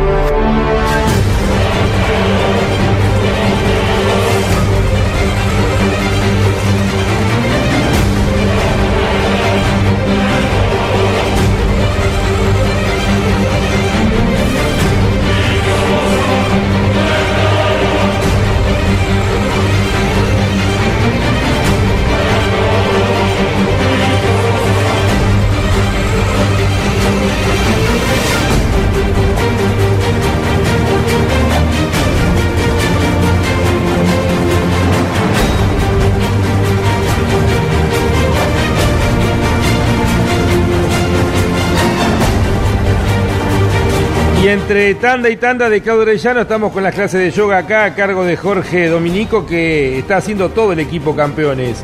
¿Eh? Andrés Galazo está acá elongando en estos momentos. Casi me quiebro la cadera por imitarlo, imagínate. Jorge Dominico que está en estos momentos elongando, bueno, para poder seguir adelante, no, fuera de broma está bueno, porque con tantas horas, Ah. nosotros el recorrido es a- hasta la factura de Greco y volvemos, Andy. Mientras Jorge elonga, nosotros nuestro recorrido es más corto. Claro, claro. No, yo personalmente, eh, a falta de gym o de actividad física premeditada, De Gin eh, Tonic. camino demasiado, exprofeso y cargo las bolsas a la salida del supermercado, haciéndome eh, que levanto pesas. Hace pesas. Claro, yo veo a la gente haciendo cinta, haciendo diferentes ejercicios. Digo, ¿por qué no aprovechan y hacen los mandados en casa? Bueno, te- Eh, Y colaboran un poquito con el hogar. me pasa en la puerta acá de- de- del departamento. Hay dos, dos, esta- dos gimnasios, uno a una cuadra y otro al otro. A la tarde no conseguí estacionamiento. Yo digo, bien, todos hacen gimnasio y vienen en auto. ¿Por qué no vienen caminando, no? Exactamente. Eh, no conseguí estacionamiento, bajan todos deportistas de los autos. Vení caminando, haces gimnasia y después te volvés caminando, ¿no? Exactamente. Hace muchos, muchos años, no me acuerdo si fue un médico o un preparador físico, en caso un profesional sí, de, equipo de fútbol, le había prohibido en determinadas circunstancias a los jugadores utilizar el auto. Porque, para decirlo gráficamente, te achanchás mucho, ¿verdad? Eh, reemplazá el auto en algunas ocasiones por caminata, a lo mejor 10 cuadras, y de vuelta es saludable. Eh, si hablamos de la región, eh, más teniendo esta enorme plaza, la Antonio Devoto, a media cuadra, hay mucha gente, está en el medio, claro, la Plaza Arenales, en el medio está el monumento a Antonio Devoto. Eh, mucha gente hace actividad allí, ¿verdad? Y bueno, también eso trasladarlo para sus movimientos cotidianos, ¿eh? hacer un poco más de, de ejercicio y a lo mejor no tanto traslado. Creo que es saludable. Últimamente, a falta de gin, estamos con el gin tonic. eh, de la, la realidad, ¿no? No, no te veo. Sí, ¿Sí? sí. Buenísimo. ¿no? Mira. Buenísimo, muy rico, muy rico. Así que con distintos ingredientes, ¿no? Así que eh, tenemos al, al, al bartender Tim Pairetti que, que nos asesora en todo esto. ¿Sabe mucho del tema también, Tim? Un especialista. Mira. Un especialista, amigo de Alfa. Sí, Ah. él, y, él y Fabián Antelo. Tengo video de los dos hablando de ellos. Eh, Están en el, en el top de- del rating. le digo a Fabián, mejor que, mejor, digamos, que vos te portes bien porque te voy a subir los videos de hablando de vos. Bueno, eh, vamos a entrar en, en materia con la categoría T3, ¿les parece? Lo que guste. Bueno, eh, Jorge Dominico, describí un poco la, la- la- la categoría T3 mientras termino la factura. Hoy fue un día eh, bastante complejo para algunos. eh, He visto sufriendo a muchos pilotos eh, desde el seguimiento satelital que hasta hace 20 minutos todavía estaban en la sección de arena. Pensá que en este momento, como ayer Kevin nos decía, cuando se hace mediodía, lo que de por sí ya era una arena blanda, porque evidentemente aquí no llegó toda el agua que en las otras regiones de Arabia. Estamos bastante lejos también de Jail y Riyadh, que era donde se produjeron los mayores No, diluvios. aparte hay un ¿no? clima muy agradable. Estaba viendo Jorge recién en el, el- el tiempo. En estos momentos 25 grados en Shaibá. Debe ser todavía más agradable donde está el campamento. Así que están teniendo una jornada súper agradable. Es como que viene el aire del Golfo. Cuando vos ves esas pinceladas estilo Quinquela Martín con, con relieve cuando, en la vista satelital de las nubes que vos describías, eh, van para el mismo lado. Vienen del Golfo a- hacia, hacia el sur. Eh, Como que el viento mayoritariamente va para ese lado, eh, pasa por Oman y va camino a Yemen el viento. Eh, entonces el clima debe venir particularmente desde ese lado, más que del centro de Arabia, que es donde está el cordón montañoso y un poco más de altura y un poco más de frío. Bueno, mientras Mariano Riviere nos distingue con su presencia acá, que para nosotros es un honor. Estamos en el mismo equipo, como compramos las dos camisas juntos con Mariano. Hicimos dos por uno. Eh, pero bueno, nos desviamos un cachito del tema. Vos sabés que Oman es una de las regiones más lindas de la península arábiga, con una zona montañosa. Ayer de- describía, tuvimos el privilegio con Caito, con Jorge Luis, de hacer el, recorrido cuando uno llega al, al- a la ciudad de mm, Muscat, la capital de Omán. Hay un incienso blanco, todo decorado bien árabe, eh, que emerge entre medio de las piedras, eh, entre medio de las montañas, que tienen un macizo como si fuera una precordillera nuestra, ¿no? Eh, bueno, es una zona muy linda. Está ahí el estrecho de Hormuz, que es un lugar clave, estratégico, mucho tiempo controlado por los ingleses, que es por donde pasa el petróleo. Se sale del Golfo Pérsico y se accede luego para poder eh, salir para el Índico. Qué raro ellos en otros lugares del mundo, ¿verdad? Los ingleses. ¿Eh? Sí, bueno, fue una característica de ellos. Eh, eh, viejos piratas. Eh, se sale del Golfo de Pérsico al Golfo de Omán y luego ah, de ahí se toma el mar Arábigo, ¿no es cierto? Rodea la península y entra al Mar Rojo, eso por, Se por Suez. del Golfo Pérsico, pasás por el Estrecho de Hormuz, que es la puntita que en realidad está todos los Emiratos Árabes Unidos, pero la puntita es Omán. Eh, y después vuelve a ser los Emiratos Árabes. Eh, se sale luego al Océano Índico, correcto. Es, por donde, es una de las rutas del petróleo. Eh, enfrente está Irán. En esa zona hay mucho contrabando. Eh, en Irán, Irán son tan, digamos, tan pobres, tan, tan, tan atrasados que pasa todo, cigarrillo, lo que sea, ¿no? Ahí por el estrecho de Hormuz. Y la punta es uno de los lugares más bonitos que he conocido del mundo, con un agua eh, salada, lleno de delfines, una variedad de tonalidades de colores en las montañas impresionante. Por eso digo, hay, hay regiones muy lindas también para poder eh, recorrer. Lo que pasa es que Arabia Saudita la quiere toda para ellos, y es lógico, ponen la plata, pero hay muchos lugares lindos que se podrían seguir recorriendo dentro de la península arábiga. Y no sé cuál era el otro tema que les quería contar, ¿de qué estábamos hablando? Eh, estamos hablando del clima, de, de cómo venía el viento, cómo iba de Oman hacia Yemen y vos eh, te recordaste la, la situación Y- y- particular y me de Oman. acordé, si uno mira la península arábiga, eh, justamente toda la civilización, o sea, las primeras, los primeros seres, humanos eh, fueron encontrados en, en cavernas de Sudáfrica. Y bueno, está eh, en, el documental de la BBC de Londres, muestran todo el recorrido migratorio de cómo la especie fue eh, poblando el resto del mundo. Y claro, es muy cortito ahí también en el, en el Golfo de Adén, el cruce entre África y el Golfo Pérsico, entrando a Yemen, lo que vendría a ser en la península arábiga el sudoeste.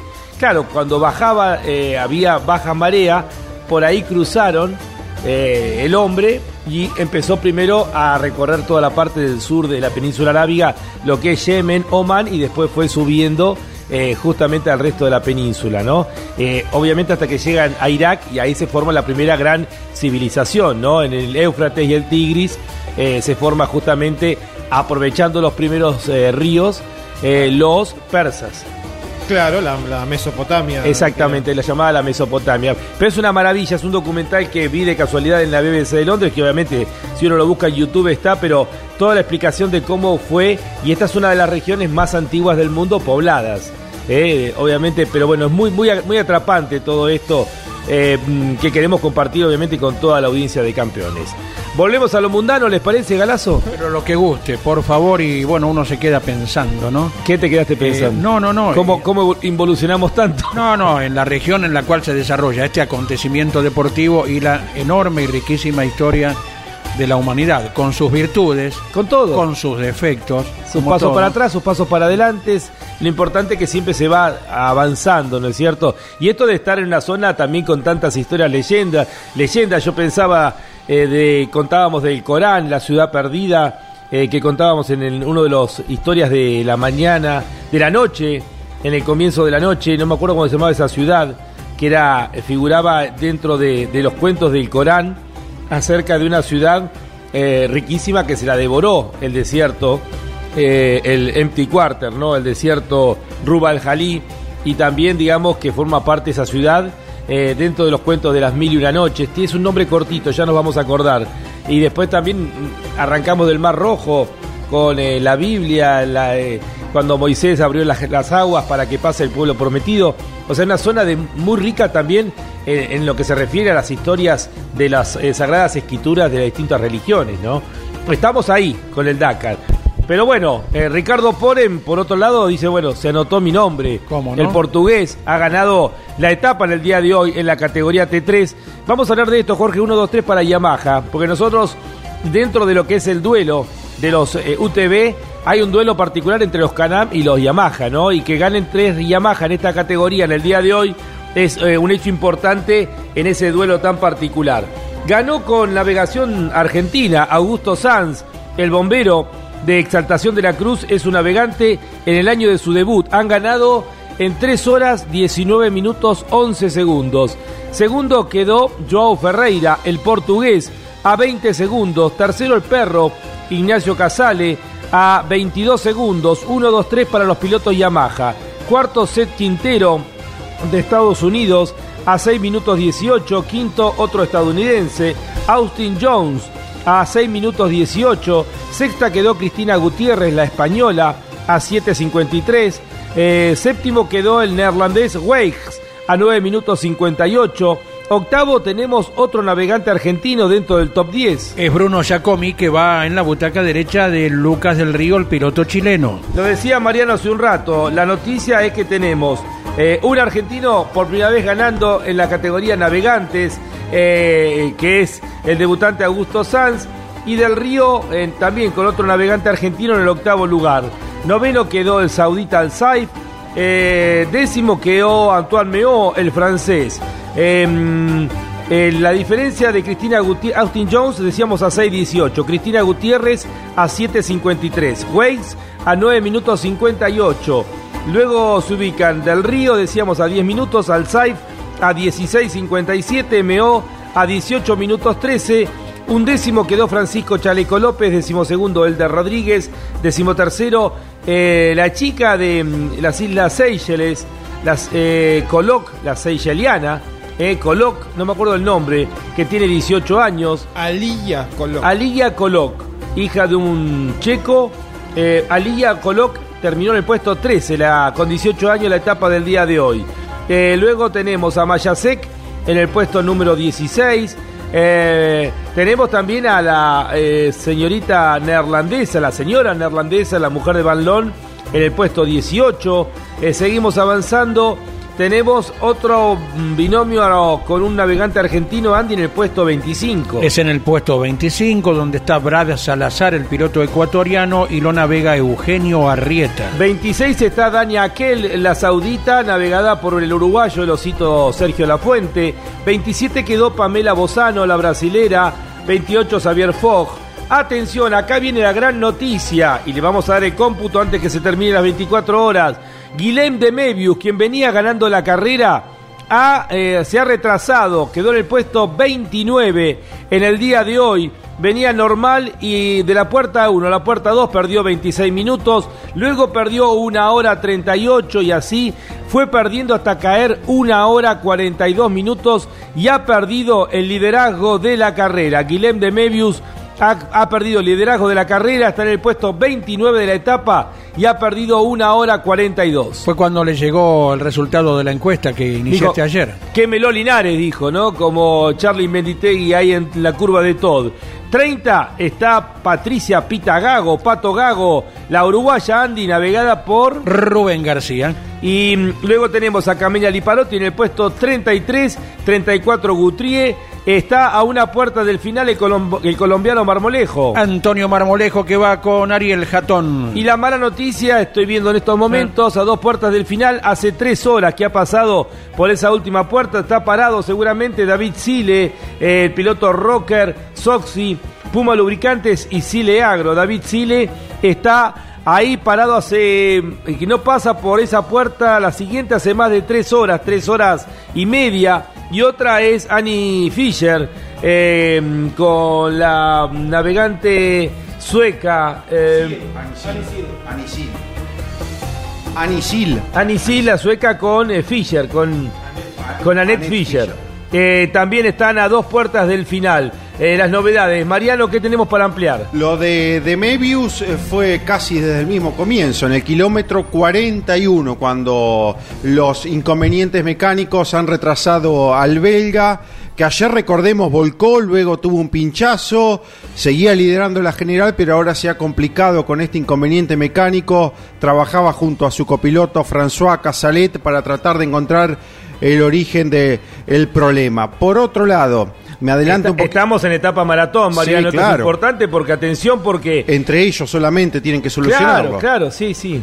Y por otra parte, eh, Gerard Farrés Guel, y esto pasando a la división T4 de los UTV, tuvo problemas con el electroventilador, eh, perdió muchísima agua, por eso iban, arrancaban, hacían unos poquitos kilómetros, cargaban otra vez con agua, volvían a hacer otro tanto de kilómetros, paraban, cargaban con agua, hasta que en principio, bueno, ha, ha concluido la, la especial, pero perdió muchísimo tiempo Gerard Farrés, que Qué venía en la lucha ahí por el triunfo. Qué lástima, qué lástima, Mariano, esta noticia que nos estás dando. Bueno, eh, antes de escuchar a Augusto Sanz, el navegante ganador en la etapa del día de hoy, que como dijo Mariano, se subió a una torre, el bombero de exaltación de la cruz, para poder enviarnos un audio, cerramos los cómputos de la encuesta acerca del auto de Guilhem de Mebius. Literalmente lo fulminamos, pobre de Mebius, justo en la etapa que hicimos la encuesta, con 268 votos. Eh, a ver, 7% dice que el auto es muy lindo. 7%. 13% dice que el auto es lindo. O sea que entre los dos juntamos un 20%. Eh, que dice que feo el 31%. Y gana muy feo con el 49%. Casi el 50% de la gente eh, está convencido que el auto de Guilén de Mebius es realmente muy feo. El 80% lo cataloga entre feo y muy feo. ¿Qué tal?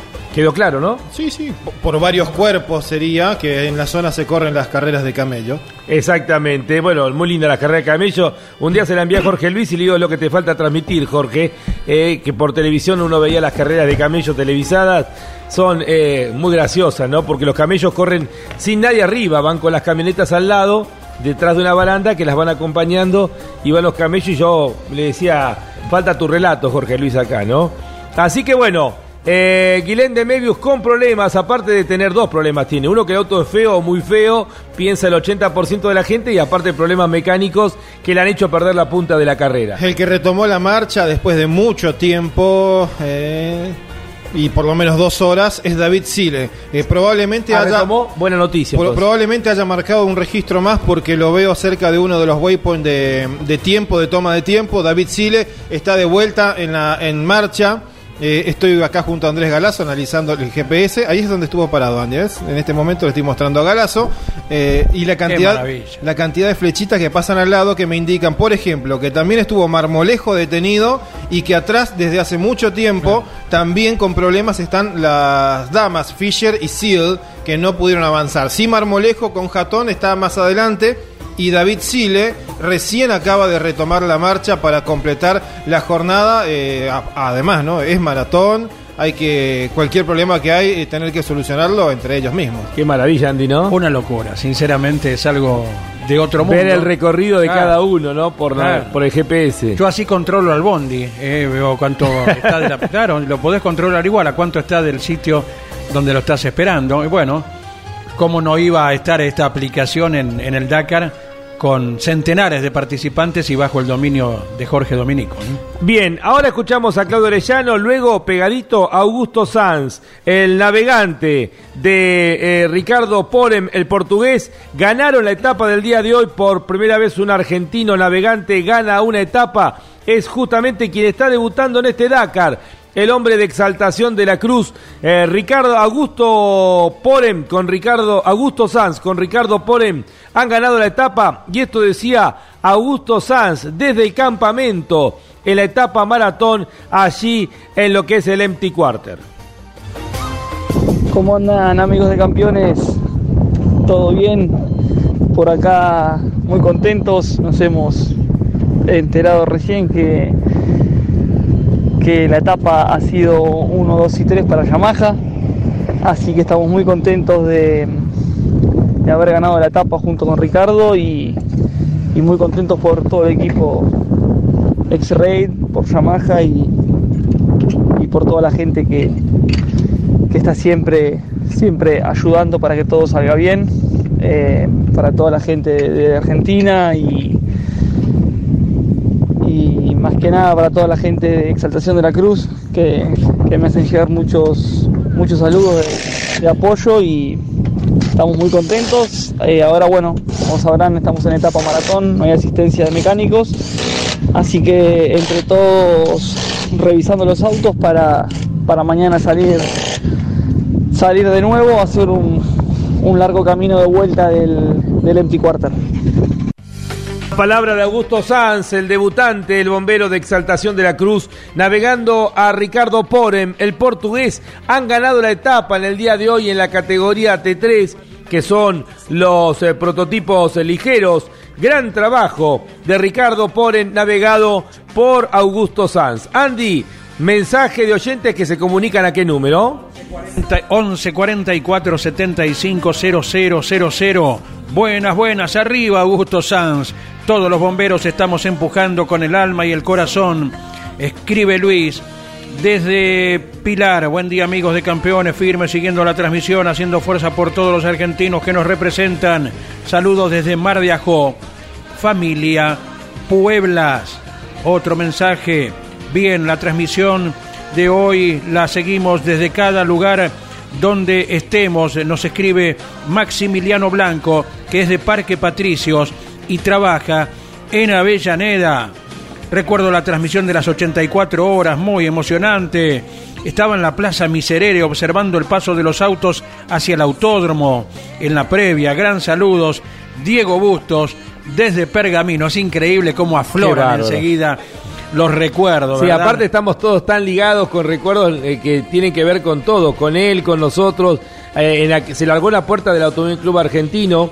Eh, estuvo presente el presidente Fernando de la Rúa en esos momentos y los autos salían de ahí, eh, tomaban eh, en Pueyrredón, desde Pueyrredón hasta, obviamente, Libertador, Pueyrredón, andando eh, en pleno tránsito hasta En el, el- autódromo. En enlace iban, ¿no? En enlace, Claro. sal- bajaban la rampa, Luis Di Palma lo hizo con el número uno, con el Torino número uno, eh, con Marcelo Argüelle que le dio un apoyo para que pudiera correr con sus eh, cuatro hijos, eh, porque corrieron, bueno, eh, José Luis, Patricio, Marcos y Andrea, la piloto suplente, que en algún momento también estuvo corriendo, lo volvieron loco, pobre Luis, decía que a Luis no le entraban balas.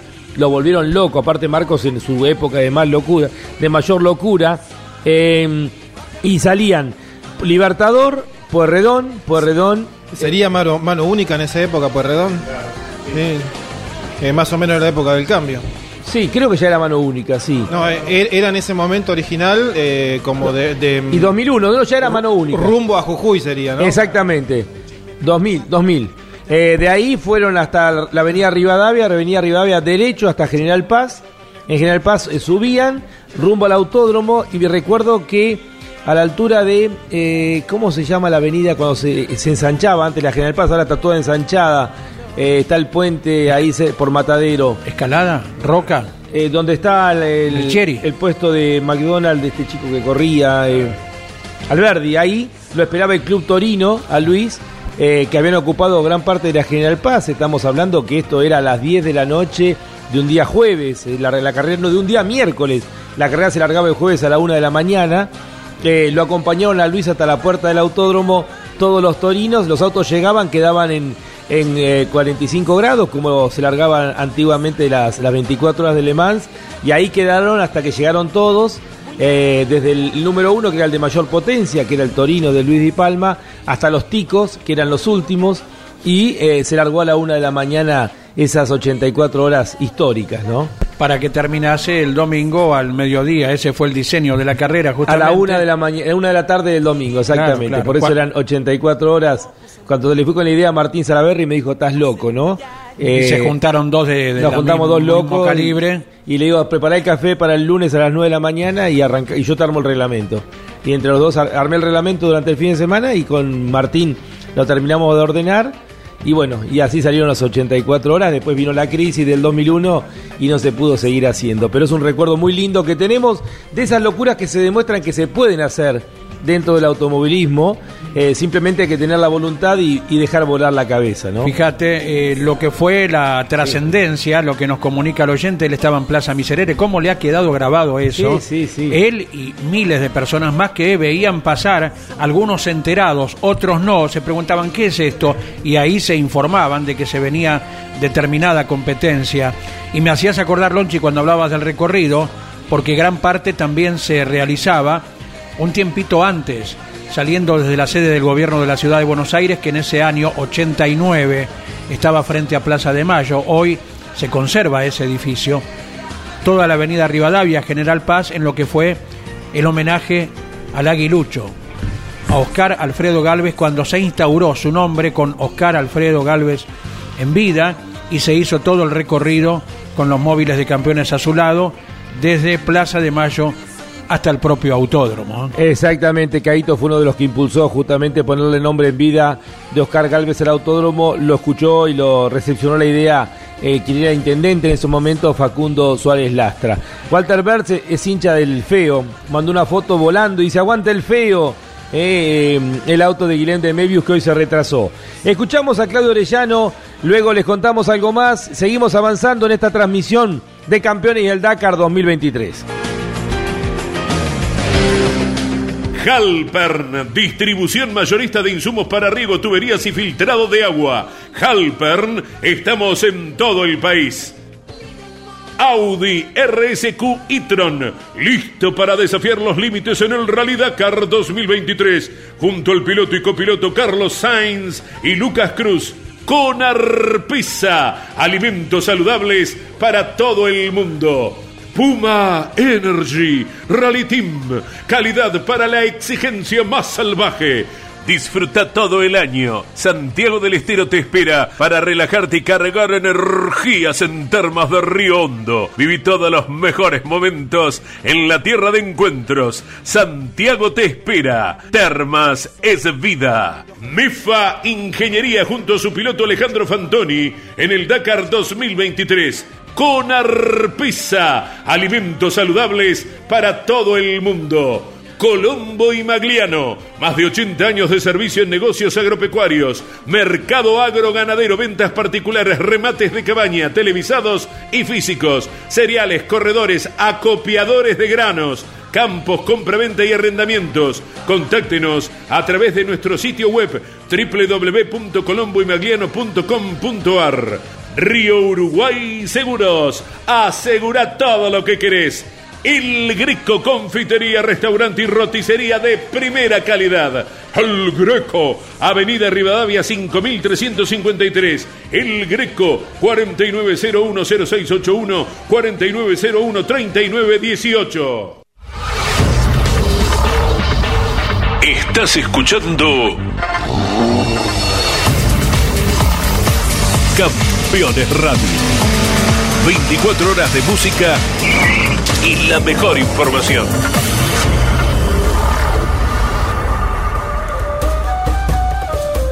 Les recordamos, terminada la transmisión del Dakar del día de hoy a las 13 horas, 13 y algunos minutos, vamos a estar transmitiendo a través de Campeones Radio la conferencia de prensa desde Indianápolis. Va a estar el titular del Juncos Hollinger, Ricardo Juncos, desde Argentina va a estar eh, mm, eh, va a estar Agustín Canapino, se va a hacer el anuncio oficial de la incorporación de Agustín Canapino dentro del equipo eh, Junco Hollinger a partir de esta temporada en la categoría Indy.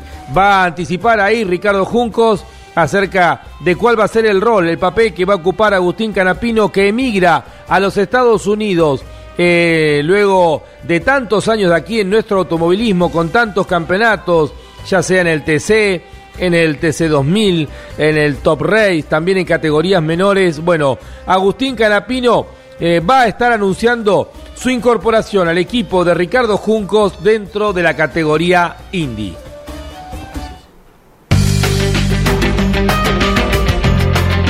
Campeones Dakar 2023 por Campeones Radio con el auspicio de las siguientes empresas. Halpern, distribución mayorista de insumos para riego, tuberías y filtrado de agua. Halpern, estamos en todo el país. MEFA, ingeniería junto a su piloto Alejandro Fantoni en el Dakar 2023. DuPont Argentina para su producto Kevlar 7240 Team, Club Atlético Boca Juniors, Indumentaria Bodacius, Tanques OLM y Pablo Vera Motorsport junto a su piloto Manu Andújar en el Dakar 2023. Municipalidad de Balcarce con la 30 Fiesta Nacional del Automovilismo 2023. Te esperamos del 2 al 5 de febrero en Balcarce. Toyota Pichetti, Arrecifes, Junín y Pergamino. Con Arpesa, alimentos saludables para todo el mundo. Minera Colorado de Salta, junto a su piloto Ramón Núñez en el Dakar 2023. Colombo y Magliano, más de 80 años acompañando el desarrollo del campo argentino. Colombo y Magliano. Santiago del Estero te espera. Puma Energy. Parar, cargar, seguir. Puma Energy. Colcar. El secreto del éxito es estar bien acompañado. Colcar Moreno. Rocker, Soxy Puma Lubricantes. Sile Agro junto a su piloto David Sile en el Dakar 2023. Río Uruguay Seguros. Asegura todo lo que querés. Audi RSQ e-tron. Listo para desafiar los límites del Rally Dakar 2023. Mendoza Turismo. El Greco. Confitería, restaurante y roticería de primera. Avenida Rivadavia 5353. El Greco 49010681 49013918. Campeones Dakar 2023. Llevamos la pasión a tus sentidos.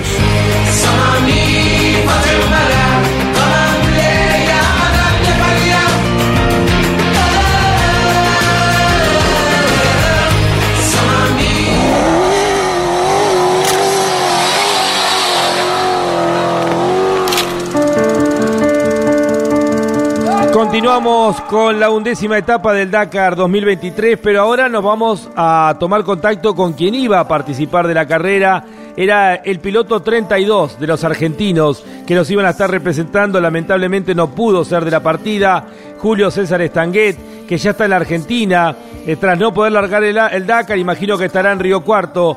Julio, ¿cómo estás? Lonchi Leñani te saluda, un abrazo grande. Hola Lonchi, ¿cómo te vas? Bien, bien. ¿Cómo está la salud antes que nada? Excelente, la verdad que mm, estos 14 días que estuve internado en Arabia, eh, en un reposo total, con excelente atención médica por parte de la medicina árabe. Eh, eso dio resultados para que de una situación bastante complicada, que fue una trombosis eh, ya prácticamente cerrada la vena, a punto de embolia, por eso me, internaron de urgencia. Eh, dio resultado todo el reposo y, la, y el tratamiento anticoagulante y la, se empezó a disolver en parte de haber estado casi cerrado ese coágulo, así que el estudio del día 15 vio que ya había movimiento sanguíneo en la vena, me dieron de alta y automáticamente el Dakar organizó mi repatriación Argentina. Llegué anoche, hoy todavía estoy en Buenos Aires, que un amigo vino a buscarme porque no puedo manejar en auto. Así que muy contento, muy feliz de, de, un proceso raro, de un proceso surrealista para mí. Imagínate, después de 15 años en mi carrera deportiva, organizar lo que era el Last Dance, mi última carrera en cuatriciclo y que me pase esto fue, fue muy penoso. La verdad que no paré de llorar los primeros dos días hasta que fui entendiendo lo que no conocía de, lo que era una trombosis y su gravedad y ahí me fui tranquilizando, fui metiéndome en el tema para mi recuperación y entendiendo que, que gracias a Dios se había dado antes de que, de que largara y me agarrara en el desierto, ¿no? Correcto. Eh, Julio, eh, bueno, eh, si nos podés ampliar un poco más la información, en estos 15 días seguramente te han enseñado y te han explicado mucho. ¿Es curable? ¿Cómo, cómo, digamos, cómo sigue la evolución de esta trombosis que tuviste viajando rumbo a Arabia Saudita? Sí, sí, la, yo tuve una trombosis grave que se llama, y hay tres formas de solucionarlo. Una es con la, la menos nociva, que es ver que uno reaccione con un tratamiento anticoagulante. La segunda era una trombólisis, que es un catéter directamente conectado donde está el, eh, el coágulo para aplicarle la droga en forma directa. Y la tercera, que la menos recomendable, era la cirugía. Gracias a Dios en la primera fase que trataron, que fue con la anticoagulación, funcionó y, empezó a disolverse y recuperar la corriente sanguínea, lo cual a mí me deja muy contento porque las otras dos tienen su riesgo. Ahora me toca un tratamiento de tres meses, en el cual este primer mes no puedo manejar en auto, eh, tengo que hacer un, tomar una medicación que ya me la, me la dieron provista en Arabia los médicos por, por este primer mes, hacerme estudios hematólogos, eh, reposo, estoy con medias de compresión. Bueno, quien, ha tenido esto, para mí todo nuevo, yo, no sabía lo que era una trombosis, no, no tenía conocimiento ni la gravedad que tiene. Eh, cuando ese coágulo en, la vena, y hay varias razones por las que se puede haber formado, pero se desprende de las paredes de la vena, viaje por la corriente sanguínea y puede ir al pulmón, eh, a una embolia pulmonar, puede ir al corazón y genera un infarto o, una CD en el cerebro. O cualquier otro órgano directamente lo inutiliza. Así que cuando entendí la gravedad de todo esto, estando allá, empecé un proceso más positivo porque la verdad que la pasé mal, solo, problemas de idioma, eh, totalmente aislado, o sea, no tenía nadie, mi equipo, mis dos mecánicos, yo me fui con toda mi estructura, camión, tráiler, y mis dos mecánicos tuvieron que hacer una logística independiente para entregar todo esto a la organización del Dakar en el otro puerto, en y internado, claro, en Aldamán. Eh, yo empecé mi, mi primera, eh, digamos, hospitalidad en el hospital de Chambú, que era el lugar de llegada y largada de la carrera, eh, y terminé, me terminaron trasladando los cuatro días después que vieron que podía eh, mejorar al Daman, que realmente el hospital era el mejor hospital que hay, que el hospital alemán en Arabia Saudita, una cosa que no se puede creer, eh, a la cual agradezco al Dakar, a toda la mutual del Dakar por, por todo lo que me brindó, que han sido excelentes. Y ahora que ya estoy acá, luego de un día completo de viajes directos eh, que me brindó el Dakar para llegar anoche. Es un tratamiento todo en función a controlar eh, controles, eh, no actividad física, eh, seguir con la con la medicación anticoagulante para que tanto este coágulo o otro que pueda surgir o estar dentro de, de las venas ya se disuelva. Y si todo sale bien y hago los deberes bien, el primero de abril me indicaron que podría volver a la actividad física, eh, que, que, es lo que más anhelo, volver a mi normalidad, tanto en mi trabajo profesional como, como en el deporte, porque si algo estoy seguro es que mi despedida no va a ser esta y voy a hacer todo lo que hay que hacer para, para realmente tener mi último baile. Te saludan Andrés Galazo y Jorge Dominico. Qué bárbaro, Julio. Buen día. Eso era lo que queríamos escuchar. ¿eh? Iba a ser esta la última. Le vas a dar otra ocasión al Dakar. Y para que todos aprendamos, Julio, eh, ¿cuál fue la primera sensación que vos sentiste para luego conocer lo que fue el diagnóstico, verdad? Eh, claro. Mirá, esta, esta enfermedad tiene una complejidad de diferentes orígenes.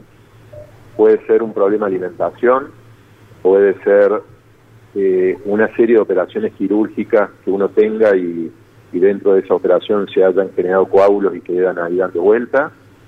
Eh, hay otras razones que se están dando a conocer porque realmente yo me quedé sorprendido cuando empecé a, a googlear esta enfermedad y los informes de cómo se ha multiplicado la cantidad de trombosis eh, desde la época de la pandemia, donde hay ciertos estudios que determinan que, que tiene algo que ver las vacunas que nos han dado, porque si no, no se entendería cómo, cómo hoy hay tantos casos. Eh, para darte una idea de la gravedad que tiene esto, en el mundo fallece cada una persona por trombosis cada 37 segundos. Eh, es es algo que, que, está sorprendiendo a la medicina y encontrando eh, el origen, pero podría extenderme en esto, ¿no? O sea, es largo, pero algo que ver tiene estas vacunaciones con metales pesados imantados que producen aglutinaciones eh, de, de, de, de productos que están segregados y que pueden llegar a formar coágulos eh, a mí estoy dentro de esas estadísticas porque se ha comprobado que los porcentajes de trombosis han aumentado en las personas que han tenido COVID entre 3 y 6 meses. Y a mí casualmente yo durante 3 años no me agarré COVID, pero 3 meses antes de irme al Dakar eh, me lo agarré el COVID, así que puedo llegar a estar dentro de esas estadísticas relacionado a la, a, a la vacuna del COVID o a la enfermedad. Pero también hay otras razones, como te decía, de, de cirugía, de alimentación, que contribuyen a que uno pueda tener un coágulo sanguíneo.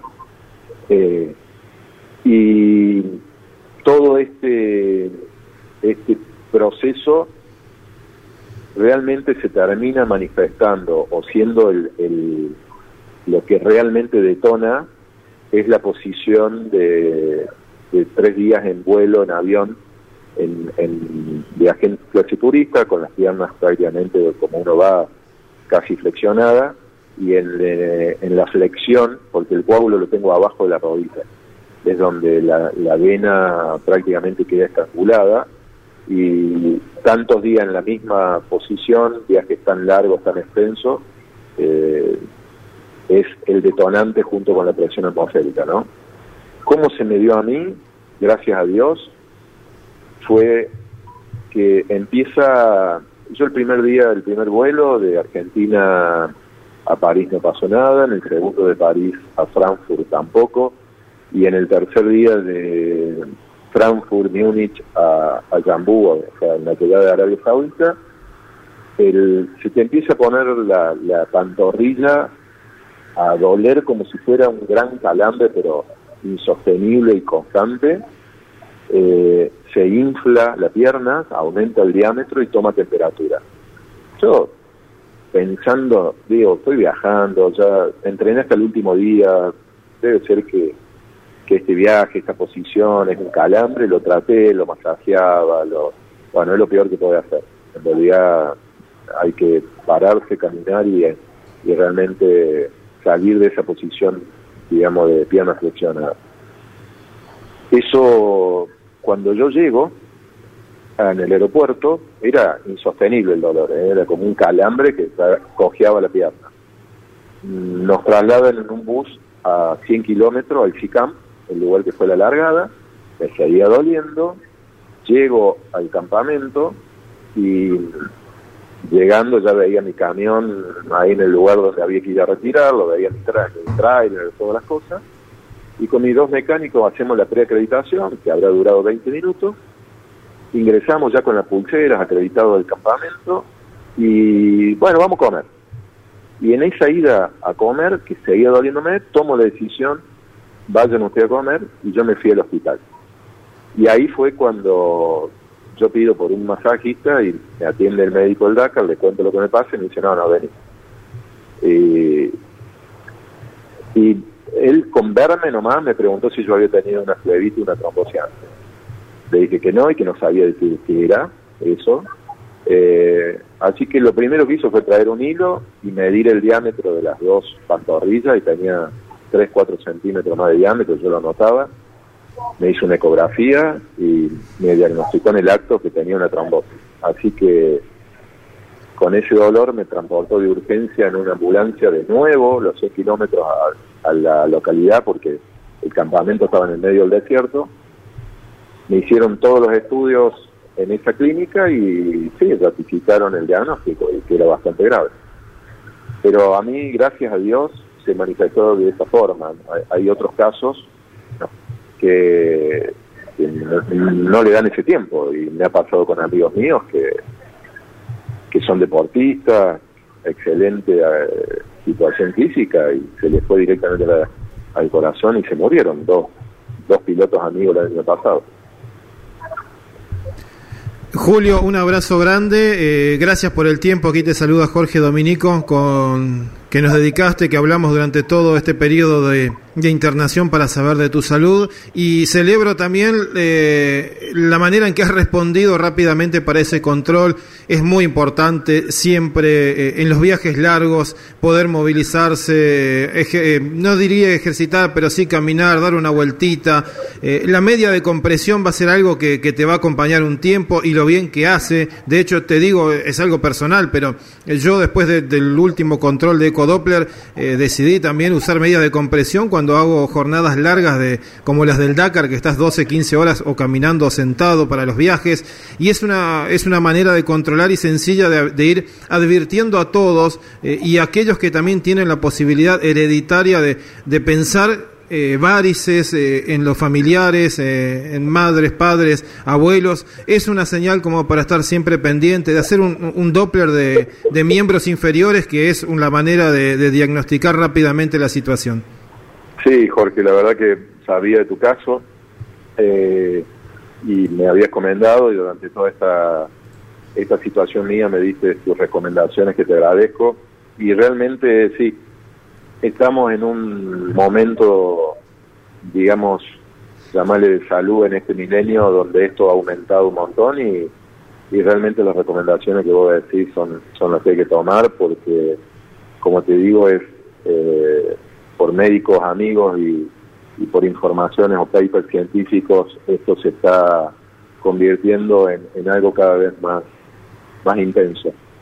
Eh, eh, Julio, dijiste no va a terminar así mi carrera deportiva. Imagino que en esos 10 días, después de haber llorado, haber tomado conciencia de la gravedad de la situación y que, bueno, obviamente había que hacer un tratamiento que te lleva unos meses, eh, seguramente vas a ir por la revancha y a despedirte del Dakar en la edición 2024. Sí, la verdad que, como vos decís, después de haber llorado, después de haber empezado un un proceso de administrar mi angustia, llegué a determinado día que hice un clic y dije, mm, también asesorado por los médicos de allá, de cómo esto en el tiempo debía cuidarme.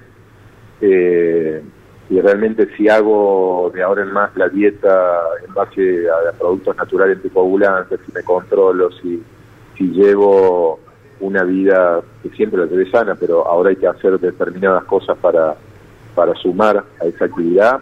Eh, voy a volver al- a mi actividad física, voy a volver a entrenarme y más, y, quiero regresar el año que viene para terminar mi ciclo, como te dije, después de 15 años interrumpido de competencia, a, a lo que era mi última carrera. Así que me quiero despedir en mi vida deportiva de esa manera y así que voy a hacer todos los deberes. Bárbaro. Bueno, Julio, queríamos tenerte aquí eh, luego de todas tus eh, tu, tu experiencia, no digo mala porque siempre son las experiencias, son todas buenas porque uno en definitiva también de ahí saca eh, aprendizajes. Así que te enviamos un fuerte abrazo, buen regreso a Río Cuarto, a seguir la recuperación y Dios quiera que podamos tenerte. En caso que esté todo bien, eh, ¿podrías hacer el desafío Ruta 40 o, o te concentrarías directamente en el Dakar? Eh, ante todo, creo que lo que sucede, como dice, conviene, ¿no? Eh, Así es. Lo que sucede conviene y por algunas razones me dio también mucho tiempo para analizar mi vida en, en todos sus aspectos y reformular cosas. Eh, vamos a ver cómo viene mi, mi desarrollo físico, cómo me voy sintiendo, pero sí le había dicho a David Eli que me había pedido que por favor no, no me despidiera en el Dakar, sino que me despidiera en Argentina, corriera Ruta 40. Eh, voy a, con esta situación, seguramente esté presente, seguramente, porque me va a haber llegado, tengo toda mi infraestructura en Arabia, ¿no? O sea, mi camión y en el tráiler mi cuatri que, nuevo con el que iba a largar el Dakar y mis otros dos cuatris desarmados allá adentro. Así que tengo que esperar que llegue el camión para, desde el barco, desde allá, para recuperar mi infraestructura y, y poder largar bien. Bueno, bárbaro Julio, un abrazo grande, buena recuperación y buen regreso a Río Cuarto. Gracias Jorge, gracias por estar presente no solamente en esta nota, sino siempre telefónicamente pendiente de cómo era mi estado. ¿eh? Así que eso son cosas que no se olvidan. Julio César Estanguet, ya de regreso en Argentina, nos contó todo lo que ha vivido con esta trombosis, que afortunadamente, bueno, eh, fue tomada a tiempo y que evitó problemas mayores.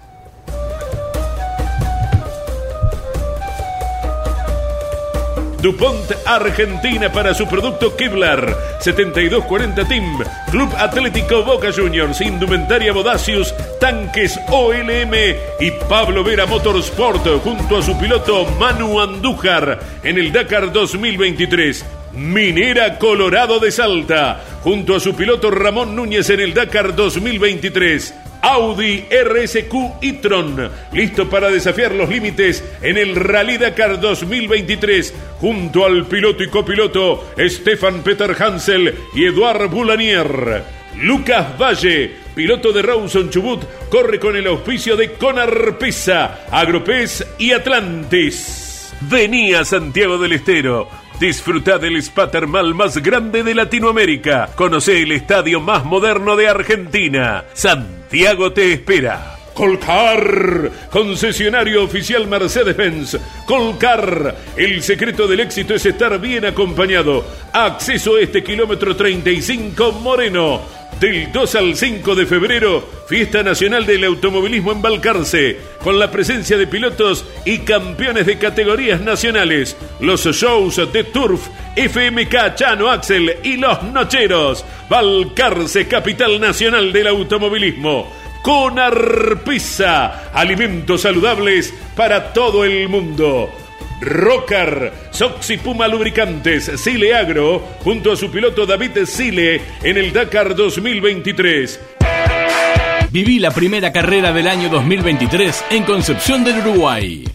TC Mouras, TC Pista Mouras y Fórmula 3 Metropolitana. El 20, 21 y 22 de enero, disfruta del automovilismo junto a la Fiesta Nacional de la Playa. Entradas en venta en Ticketek y locales de multipago. Gran Premio Rus Seguros.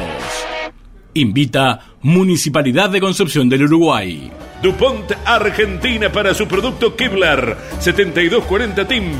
Club Atlético Boca Juniors. Indumentaria Bodacius. Tanques OLM. Y Pablo Vera Motorsport junto a su piloto Manu Andújar en el Dakar 2023. Toyota Pichetti. Más de 25 años en el país con venta postventa. Con la mejor atención y precios. Toyota Pichetti. Arrecifes, Junín y Pergamino. Audi RSQ e-tron, listo para desafiar los límites en el Rally Dakar 2023, junto al piloto y copiloto Carlos Sainz y Lucas Cruz. Río Uruguay Seguros, asegura todo lo que querés. Disfruta todo el año. Santiago del Estero te espera para relajarte y cargar energías en termas de Río Hondo. Viví todos los mejores momentos en la tierra de encuentros. Santiago te espera. Termas es vida. Campeones Radio.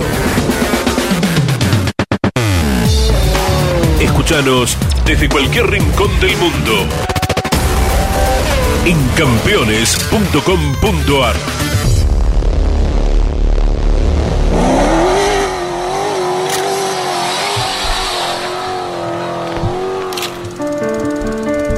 Continuamos avanzando con los resultados de el Dakar y también con los mensajes de los oyentes, la palabra de los protagonistas, Andy, los mensajes de los oyentes que se comunican a qué número? 1144 75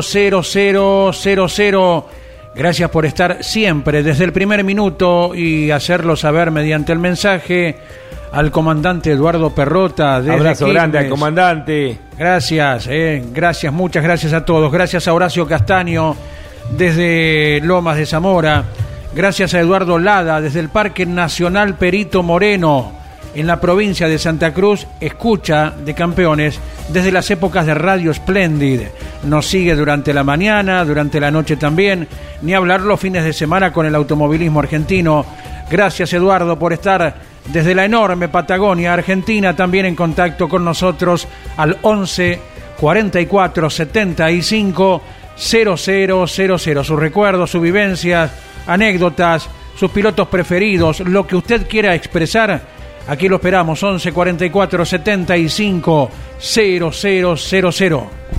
Bien, vamos a clasificar ahora la categoría eh, T4, que son eh, los UTV eh, adaptados, modificados para poder correr el Dakar. Son los UTV de serie modificados. el líder de la general, el lituano Rocas Basiuska, el jovencito de 21 años, ha ganado la etapa del día de hoy y se afirma en el liderazgo de la carrera con 3 horas 25 minutos 13 segundos. Segundo su vecino, porque Lituania y Polonia están ahí, son fronterizos. En el medio tienen un pedazo grande, tienen un sector de Rusia que quedó ahí en el medio. Eh, cuando se disolvió la Unión Soviética y fue una de las sedes del Mundial de Fútbol eh, cuando se hizo en Rusia. Pero bueno, hacen una parte ahí de frontera eh, Lituania y Polonia y Eric Goxal el jovencito de 18 años, fíjate vos, el promedio entre el primero y el segundo es de 18 eh, y 21, estamos hablando de 19 años y pico, el promedio de edad de los dos ganadores de la etapa del día de hoy en la categoría T4. Eric Goxal quedó a 37 segundos. Tercero, eh, quedó ubicado el vehículo de, eh, de Marek. El papá de Eric, Marek Goxal, quedó tercero en la etapa a 2 minutos 38 segundos. Cuarto quedó el brasileño Cristiano Batista a 3 minutos 32. Eh, quinto, Yacid Seaidan, el saudita, a 3 minutos 35 segundos. Luego quedó sexto Michael Goxal, el tío de Eric, a 4 minutos 14 segundos. Séptimo, tenemos al mejor argentino, Andy. Ese Jeremías González Ferioli acompañado por otro cordobés en la navegación como es Gonzalo Rinaldi. A 4 minutos 37 segundos ratificando todo lo muy bueno que vienen haciendo y afianzándose en el quinto lugar de la general. Es, octavo quedó Molly Taylor, la australiana, a 12 minutos de diferencia. Noveno el brasilero Bruno Conti de Oliveira, debutando, es el hijo de Rodrigo Lupi de Oliveira, a 12 minutos 20 segundos. Décimo en la etapa de la categoría T4, eh, los UTV eh, estándar originales quedó Xavier de Sultret, el francés, a 14 minutos eh, 6 segundos. Un décimo Pau Navarro, tiene 18 años, este chiquito español que está haciendo su primera experiencia dentro de un Dakar, un décimo en la etapa del día de hoy, décimo segundo Yazaide, Baizade, el francés, eh, el neerlandés Van den Balk, décimo cuarto Andy tenemos otro navegante argentino. Es Ricardo Torlachi quien navega al ecuatoriano Sebastián Guayasamín. Décimo quinto también ha terminado la etapa del día de hoy, otro de los representantes argentinos con más seguidores. Juan Manuel Silva, piloto Puma Energy, Colcar y Vega. El Pato Silva terminó en el puesto número 15 de la etapa. 16 Spiering, el neerlandés. 17 Abel, el francés. 18 8, otro francés. Le, Pietré o Le Piet, 19 Chinotto, el italiano, y 20 el español Bento Sánchez. 21 en la etapa quedó Lupi de Oliveira, Rodrigo Lupi de Oliveira, que evidentemente su auto ya no es el de las primeras etapas cuando venía ganando la general. Tenemos Andy en el puesto 24 otro arribo de otro binomio argentino. Es el que integra Ramón Núñez, navegado por Mauro Lípez. Piloto de Minera Colorado de Salta. Luego en el puesto 25, otro binomio argentino, Andy. Bien, allí está navegando a Shinsuke. No, Nico Cavigliazo también. Ah, perdón, Cavigliazo. Mira, justo lo venía vigilando a Cavigliazo porque venía haciendo una buena etapa como ayer. ¿eh? Sí. Y sobre el final tuvo pérdida importante de terreno. Venía décimo en la etapa y se cayó al puesto 25. Ahí está Nicolás Cavigliazo con la navegación de su esposa Valentina Pertegarini. Valentina debe haber dicho, no se te ocurre decir que fue un problema de navegación. ¿eh? Vamos a ver qué le pasó a Nico. 27 Gerard Farresguel es otro de los grandes perdedores de la etapa del día de hoy. Eh, ayer había atacado, había ganado la etapa, hoy habría camino. El español perdió casi una hora, 59 minutos 42 segundos. ¿Se sabe algo, Jorge, qué fue lo que pasó? Claro, hoy algo nos adelantaba Mariano Rivier de, en cuanto a los problemas con eh, el eh, electroventilador cuando llegó al campamento dijo que tenía bronca e impotencia porque otra vez el Toareg parece escapársele. Un ventilador que no cuesta nada se rompió por las vibraciones, dijo. Y bueno, y todo lo que explicaba Mariano de parar, cargar agua eh, por eh, el vehículo que se sobrecalentaba con la exigencia en las dunas. Venía cuarto eh, al comienzo del especial. Hasta faltando dos puertas, cuarto, quinto a dos minutos cuarenta perdió casi una hora. Eh, lamentablemente Gerard Farrés Gel. Eh, tenemos ahora sí Andy en el puesto 33 al japonés eh, Humeda. Shinsuke Humeda y lo navega Facundo Jatón. Bien, han terminado 38 UTV la etapa del día de hoy.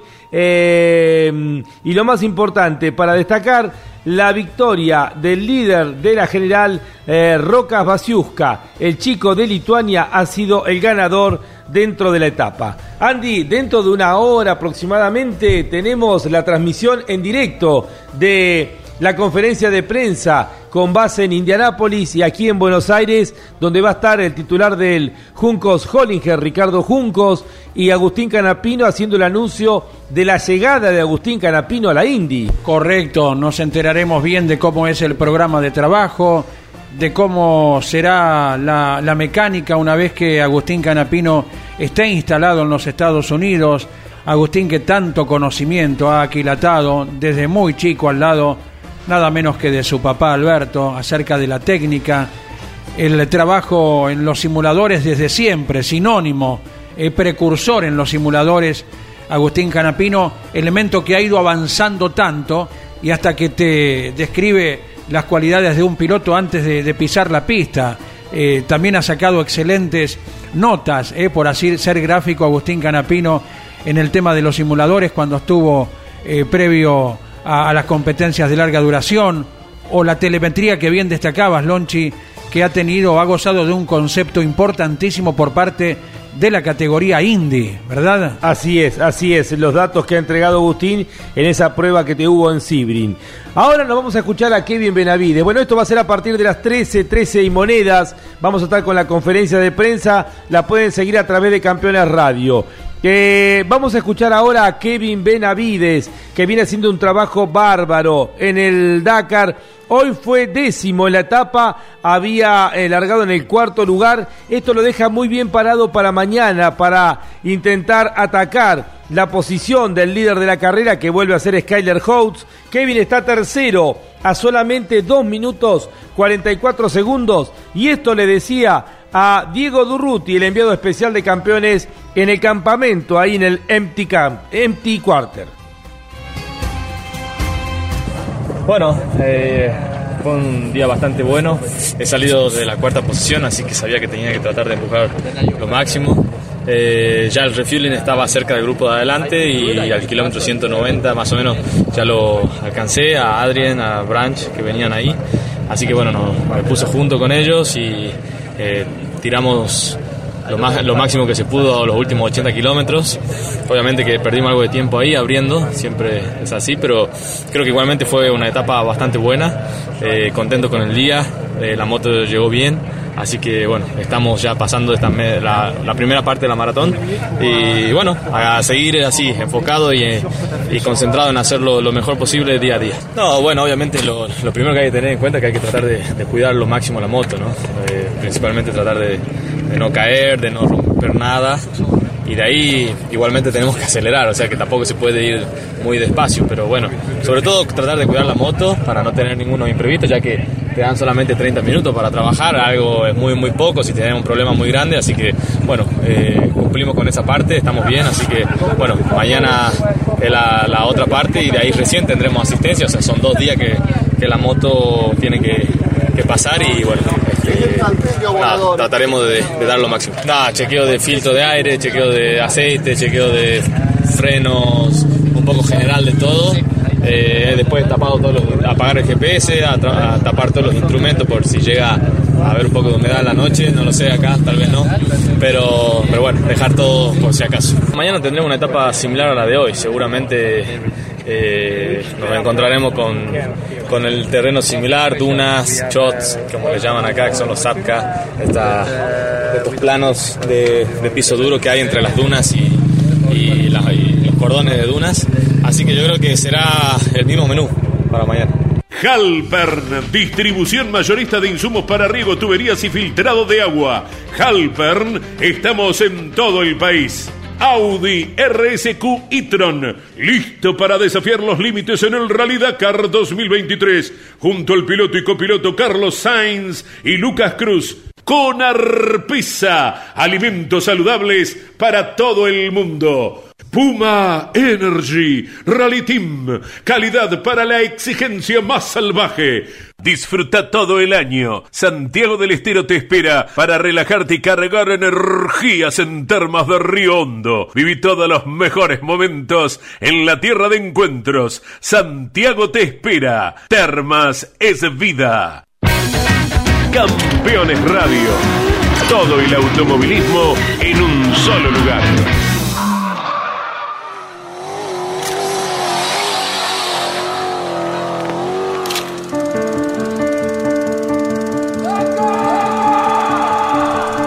Continuamos con las clasificaciones de las de etapas y ya entramos derecho en la general. Martin Van den Brink en los camiones, el neerlandés ganó hoy 3 horas 39 minutos 52 segundos. Segundo el checo, Martín Machik 1-2 para los camiones Ibeco a 18 minutos 8 segundos. Y la noticia es, nuevamente, ayer ganó la etapa. Eh, mm, vuelve a ganar un camión, eh, salió tercero un camión Renault. Ayer la noticia fue que volvió a ganar un camión Renault. Creo que Mariano dijo desde el año 99 que no ganaba un camión Renault dentro del Dakar.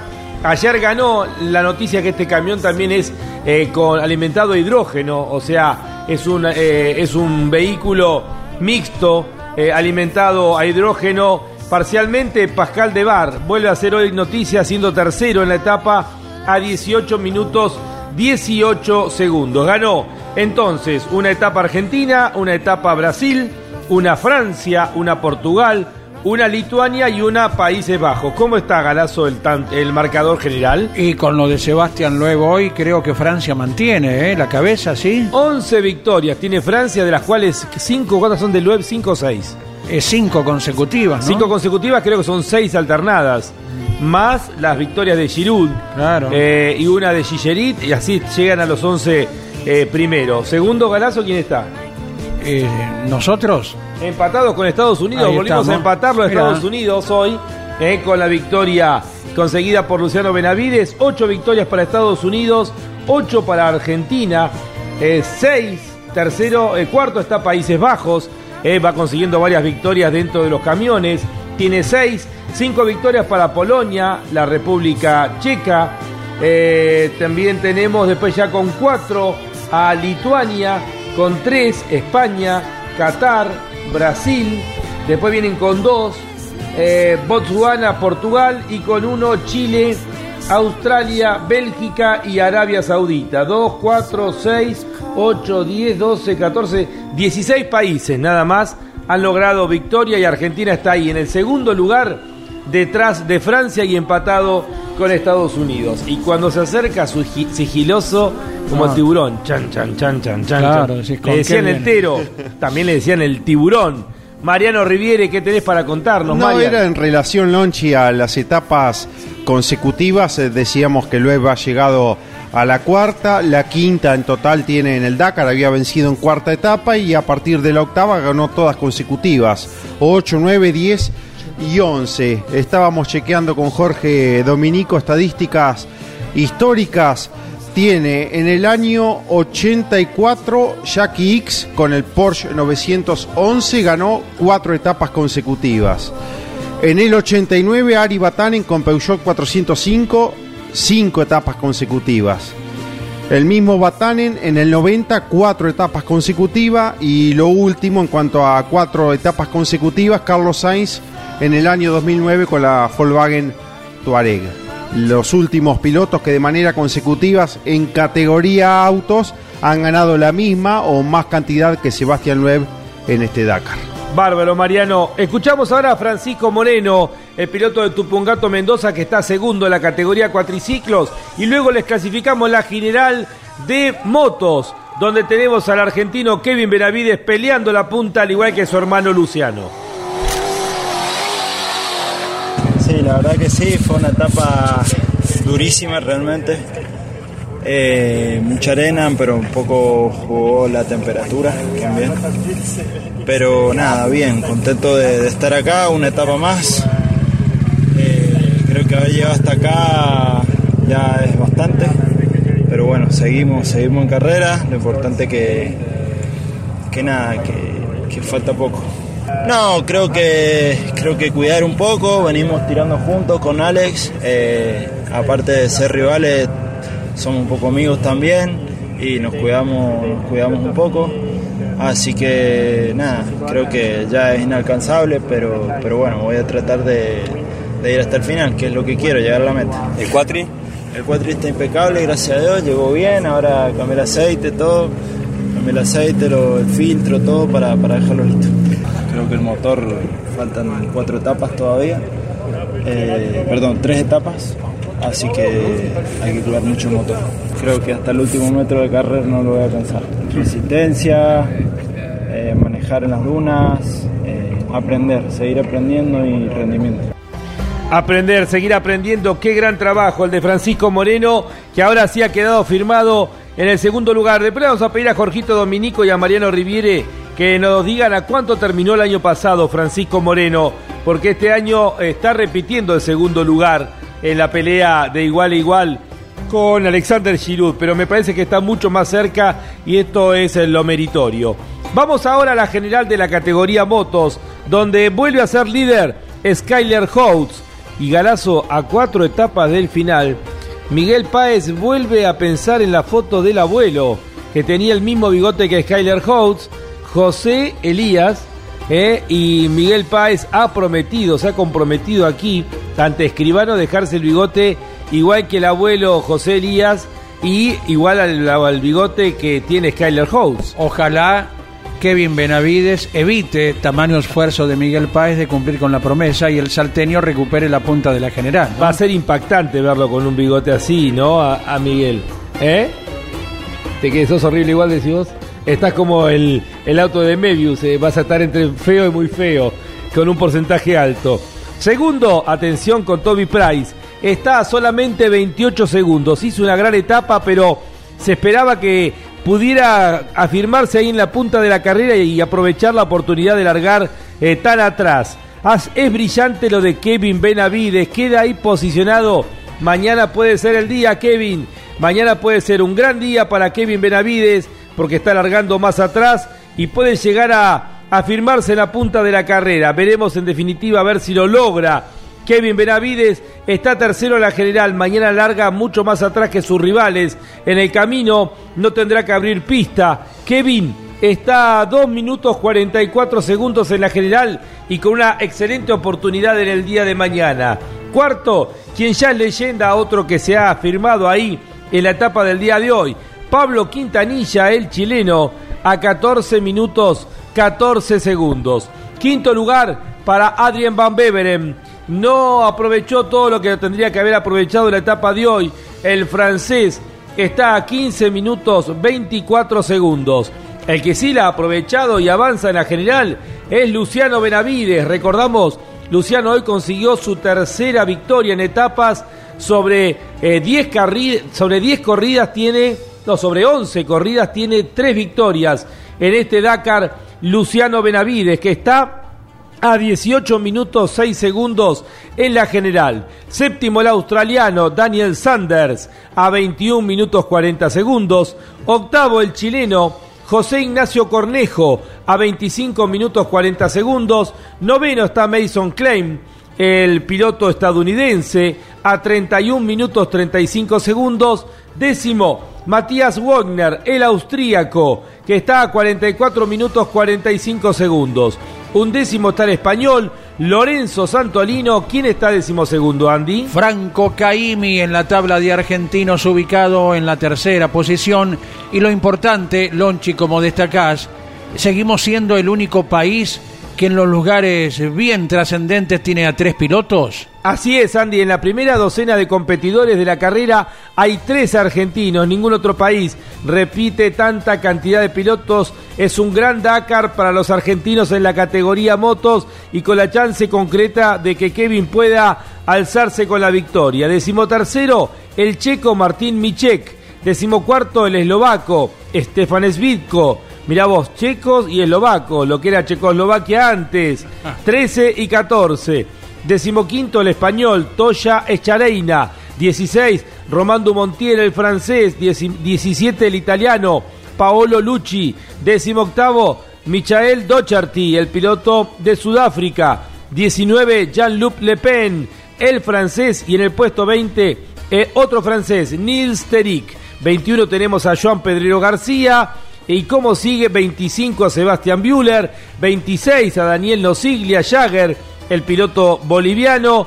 Y después, Andy, en el 28 tenemos otro argentino. A Estefano Caimi. En el puesto 29 está el bosuano Ross Branch, ganador de dos etapas. Y después nos queda, Andy, eh, un argentino más. Claro que está reenganchado desde hace varias etapas. Más allá de buenos parciales, buenas etapas, está en el puesto 81 Diego Llanos sobre 86 motos que han cumplido con una nueva etapa, un número impactante eh, de vehículos Lonchi que avanza ya mirando hacia el final. Como referencia para ir palpitando lo que se viene, decíamos Skyler House es el primero, Toby Price es el segundo. Skyler House mañana larga cuarto, Toby Price larga tercero, son los dos rivales que tiene por delante.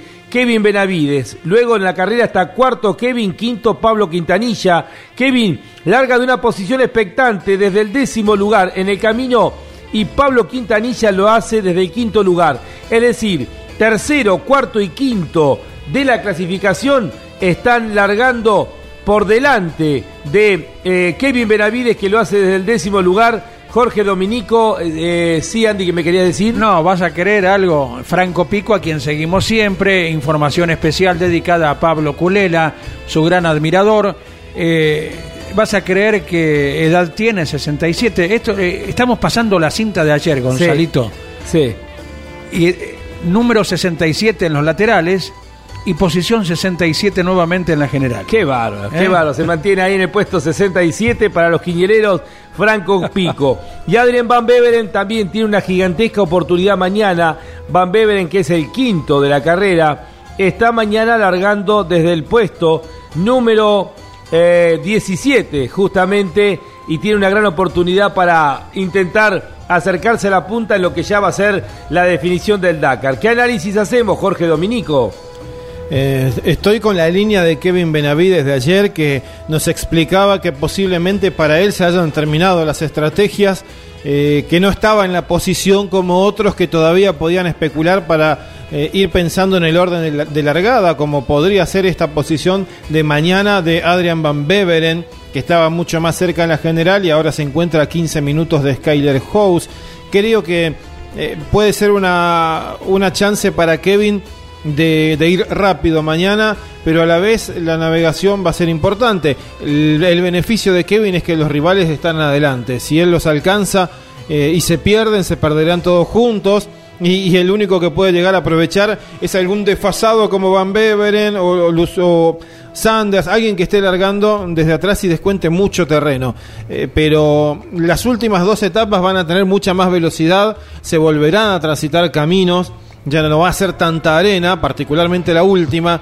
Eh, Entonces es un buen aseguro poder tener una distancia mañana después de regresar por las mismas pistas de arena que más o menos hoy conocieron. Lo que pasa es que la navegación va a ser totalmente distinta. Mañana es una gran oportunidad para Kevin Benavides que está tercero, para Adrian Van Beveren que está en el quinto lugar. El resto de los competidores que están en esa media docena que pelea la carrera largarán en las primeras posiciones. Tienen que arriesgar y pueden llegar a perder, reitero, si se equivocan en el rumbo, algo que es muy lógico dentro de este Dakar en la categoría motos. Ingeniería junto a su piloto Alejandro Fantoni en el Dakar 2023. Con Arpisa, alimentos saludables para todo el mundo. Colombo y Magliano, más de 80 años de servicio en negocios agropecuarios, mercado agroganadero, ventas particulares, remates de cabaña, televisados y físicos, cereales, corredores, acopiadores de granos, campos, compraventa y arrendamientos. Contáctenos a través de nuestro sitio web www.colomboymagliano.com.ar. Río Uruguay Seguros. Asegura todo lo que querés. El Greco Confitería, Restaurante y Roticería de primera calidad. El Greco, Avenida Rivadavia 5353. El Greco, 49010681, 49013918. Estás escuchando Campeones Radio. 24 horas de música y la mejor información.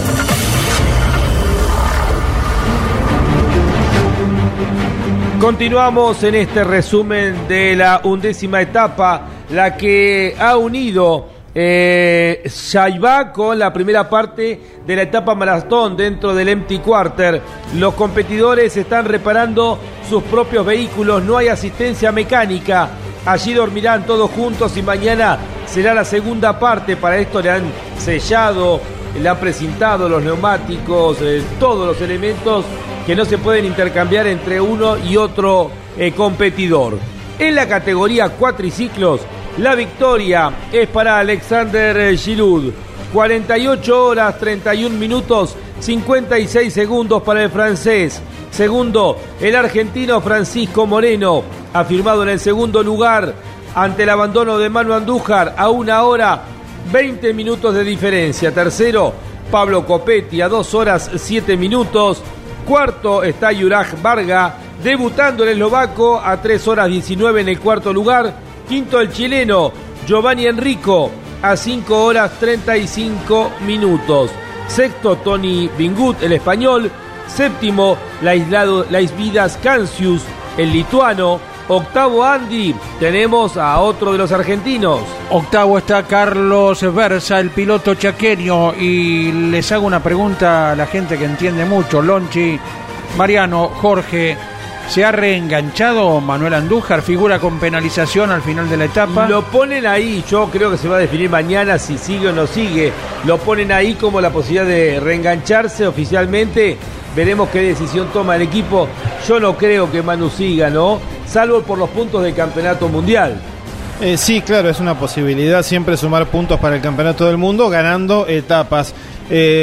Proba- lo, lo que sucede habitualmente cuando un piloto no abandona por, por un accidente, digamos, cuando fue es un medio mecánico, como saben que ya abandonó, se le aplican todas las penalizaciones del día por todo el recorrido que no hizo, y fue el caso de Manu, como abandonó en un cierto kilometraje del 70 en adelante, le penalizaron todo ese tiempo, pero eh, esto después será decisión suya, si, si realmente... Y por los eh, puntos del campeonato mundial puede ser que quiera seguir. Veremos a ver qué decisión toma. ¿no? Mañana aparte es imposible reengancharse, en la maratón no hay reenganche, sería para las últimas dos, dos etapas. Noveno está en la clasificación general el piloto de Ingeniería, Alejandro Fantoni, Andy. Y hasta ahí los pilotos que están en carrera, precisamente. Y ¿sí? figura, veremos qué pasa, Manu Andújar en el décimo lugar, el piloto de DuPont Argentina para su producto Kevlar, 72-40 Team, Club Atlético Boca Juniors, Indumentaria Bodacius, Tanques OLM y Pablo Vera Motorsport. Y un décimo lugar sigue figurando en la clasificación con mucha penalización por las primeras etapas, el ganador de la etapa del día de hoy, el brasileño Marcelo Madeiros. Eh, ¿Querés agregar algo, Jorge, de los cuatriciclos? No hay mucho para agregar. Se está repitiendo el resultado del año pasado, el 1-2-3, ¿no? Y el análisis también es, es un, un tanto extraño porque no se puede más que esperar una catástrofe para que cambie la punta de la carrera. Me refiero a algún tipo de, de problema mecánico más que de, de navegación para Alexander Giroud que pueda poner en peligro su liderazgo. Eh, hay una tranquilizadora distancia también entre Francisco Moreno y Pablo Copetti. Francisco Moreno que se ganó eh, ese lugar, e incluso en algunas ocasiones siendo el mejor del parcial en la categoría de cuatriciclos. Eh, algunos mensajes de los oyentes, Andy, que se comunican a qué número. El número es el 11 44 75 0000. Buen día, Lonchi, equipo. Una pena lo de Andújar, pero ha dejado todo en la carrera y lo volverá a hacer. Siempre arriba y adelante, como al club que representa. Escribe Cristian de Campana. Buen día, agarré tarde la transmisión. ¿Cuál fue el motivo del abandono de Manu Andújar? Saludo, equipo campeones. Javier de Pilar. Es un problema mecánico, Javier, un abrazo grande. No sabemos todavía los motivos. Suponemos rotura del motor, pero eh, no hay información todavía del motivo, pero ha sido un problema mecánico el abandono de Manu Andújar. Muy bien, hola chicos, dice, eh, el respeto y admiración de siempre por tanto esfuerzo. Eh, consulta eh, a Julio Stanguet y me alegro de que ya esté recuperado. Eh, es más difícil cubrir todo un fin de semana a categorías top. Dakar durante 15 días o como ustedes ahora que están tantas horas en el aire. Más allá de lo físico o psicológico, ¿qué es más duro? Abrazos, aquí llovió unos 25 milímetros, escribe Rafael desde Villa Mercedes, provincia de San Luis. Obviamente, Andy, que el Dakar resume un año entero de trabajo de los deportistas, ¿no? Y es eh, sin descanso durante dos semanas intensas. En el caso de los competidores de pista es una carrera cada tres semanas y obviamente que es también la intensidad de todo un año repartida en un año. Así que son dos cosas totalmente diferentes y las dos obviamente que tienen todo el valor del esfuerzo que hace cualquier deportista. Andy. Claro, además Rafael preguntaba acerca de la comparación entre cubrir un fin de semana de Ah, categorías argentinas, también agregaba, ¿no? O las dos semanas del Dakar. A ver, vamos a preguntar a ¿Eh? cada uno. Para vos, eh, ¿qué es más complejo, Andy? Eh, a lo mejor por los horarios extremos, eh, el Dakar, sí, eh, esto no significa una queja ni nada No, no, que no, se le parezca, que se entienda bien, ¿eh? pero te exige a horarios distintos, eh, separados, pero lo hacemos con el gusto de siempre y el día 16 comenzaríamos otra vez. Y el automovilismo argentino tiene los viajes eh, a diferentes circuitos. Las comidas, tam- diría Nanetti. Claro, la ceremonia de las comidas de Mario Valenti. Eh, ¿Qué nos vas a preparar? Decidí vos, Mario, lo que haces. Es parte del ritual, ¿no? No solo nuestro, sino de toda la gente que acude a un autódromo también. Donde se puede hacer, se hace el fueguito por parte de los espectadores. Bueno, todo eso tiene un ritual tan importante y, uno de los momentos cúlmines que uno cree durante una transmisión, durante el vivo que la radio entrega al oyente, es la apertura de cada domingo. Cuando vos imaginás a muchísima gente, cada uno con su actividad en sí, queriendo saber de cómo amanece en el circuito donde va a haber carreras un par de horas después, prestando atención a los primeros conceptos de, de los compañeros desde los boxes. Eh, bueno, es inigualable e interminable el contacto de la radio con el automovilismo y bueno, queremos haberlo resumido con estas pequeñas palabras, señor Para Ronchi. nuestro responsable técnico, Claudio Lanetti, es el ritual de la comida de cada fin de semana. Eh, ¿Cuáles son los lugares? Eh, tiene una, va a crear una, una guía eh, al estilo Michelin de los mejores eh, lugares para comer en la República Argentina, en los paradores, ¿no? Y de hecho ahora está surfeando las olas en Mar del Plata, Claro. en su tabla de surf. Se ha comprado una negra y blanca, parece una orca, me dijeron, literalmente. Porque claro, la otra ya no le entraba. Un cariño grande a Claudito Nanetti que muy pronto lo tendremos aquí con todos nosotros. Y uno de los rituales también en el viaje de vuelta a Claudio Nanetti es decirle quién ganó la carrera, porque si no el encargado del edificio al otro día le pregunta y él no sabe qué contestarle. ¿eh? A pesar de que está en el autódromo.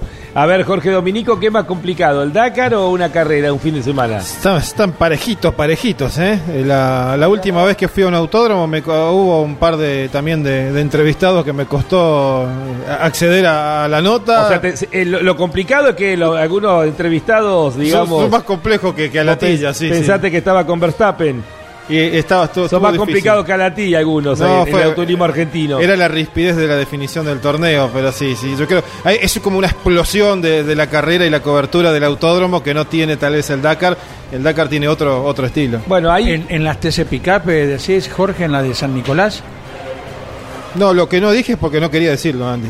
No, no, no, no, no, no, no, no preguntes más. Pero fue en la carrera de San Nicolás de Pickup, ¿no? Claro, claro. Bueno, Bueno, a veces pasa esto dentro de la pista, ¿no? Algunos eh, se ponen difíciles, ¿no?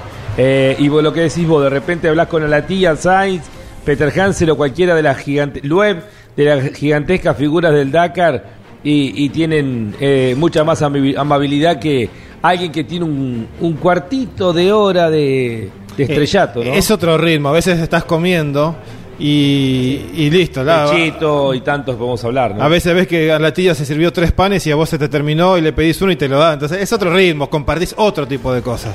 a lo mejor lo que uno a veces ve como algo chocante es lo siguiente. Desde ya que, lo reitero, cada uno tiene su personalidad, su carácter, más jovial, menos jovial, bajo presión, sin presión.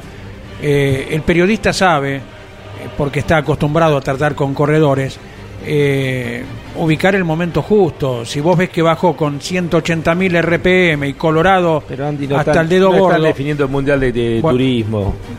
Eh, Andy, a ver, No, pongamos las cosas en su lugar. Quiero, a veces... quiero completar, si no, no se entiende. Dale, dale, dale, dale. Uno comprende el carácter de cada uno y encontrar el momento indicado para conocer tal o cual cosa. Eh, pero ¿sabés qué a veces me resulta chocante? Que vos lo ves por el monitor y le dicen a la televisión oficial, me pasó tal y tal cosa, me pasó tal y tal otra. Y a lo mejor ahí ya se guardan y la radio ya deja de existir para ellos. Y Cuando la vieron que tienen a la radio cerca, ¿eh?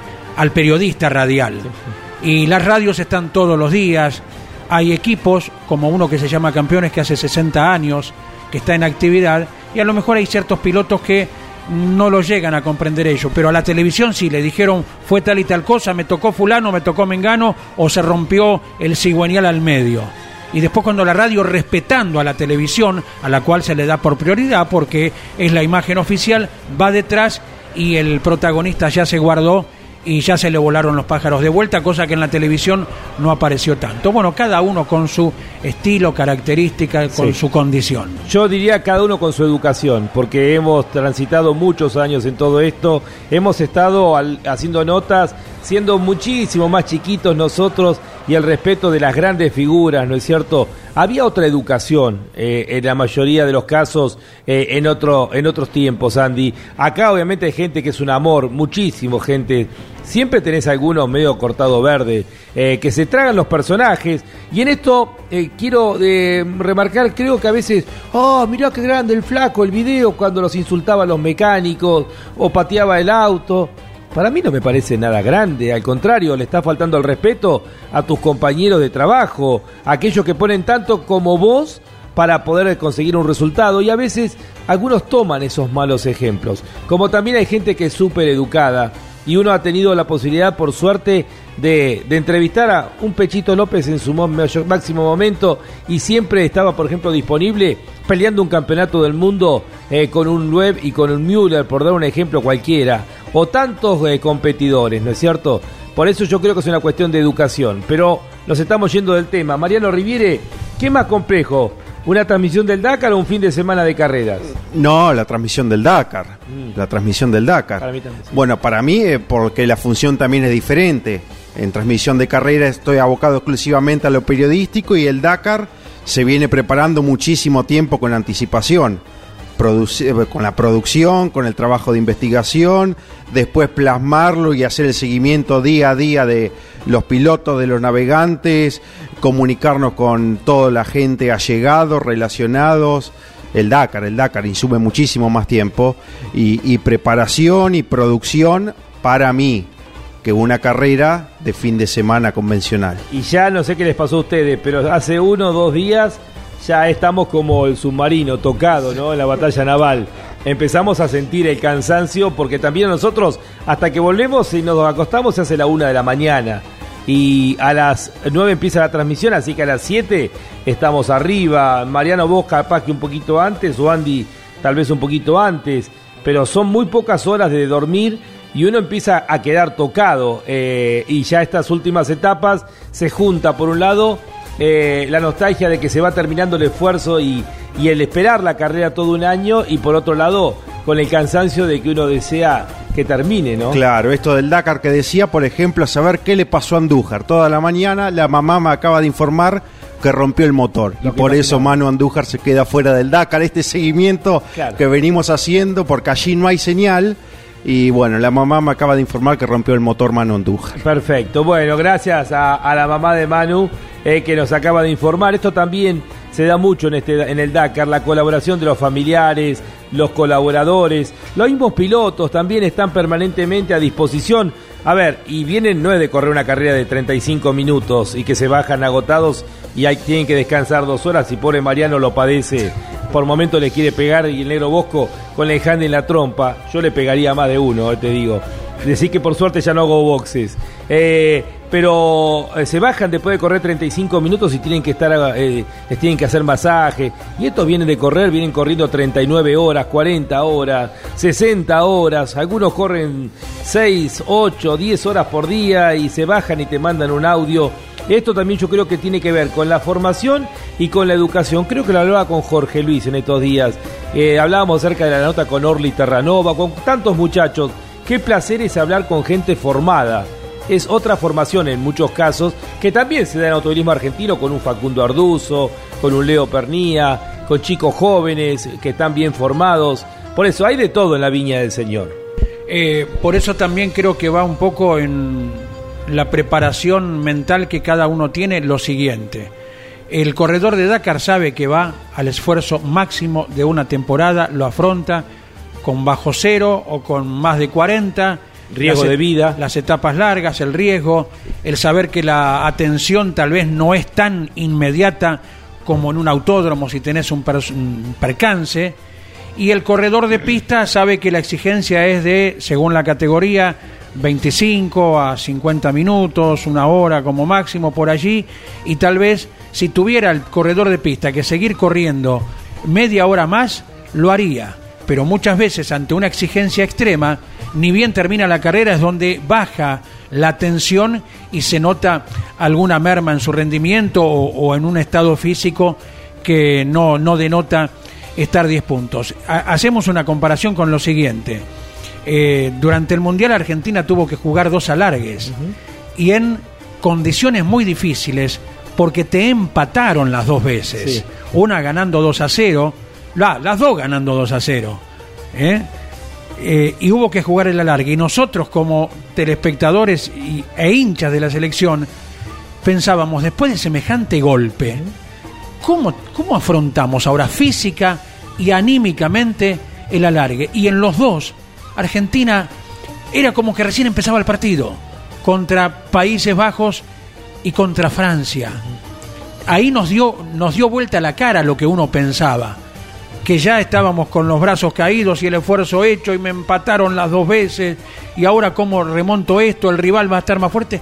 y estuvimos más cerca de ganar las dos veces en los 120 minutos eh, de que lo en relación a lo que uno pensaba. Así es, pero bueno, Andy, ahí tiene que ver, estás hablando de la selección argentina, lo que es la cabeza. El Lionel Scaloni yo creo que no solamente ha inculcado el tema del, eh, del, esquema de juego, sino también la educación y respeto de cada uno de los representantes de la selección, que disfrutaron el título como si fueran unos hinchas más.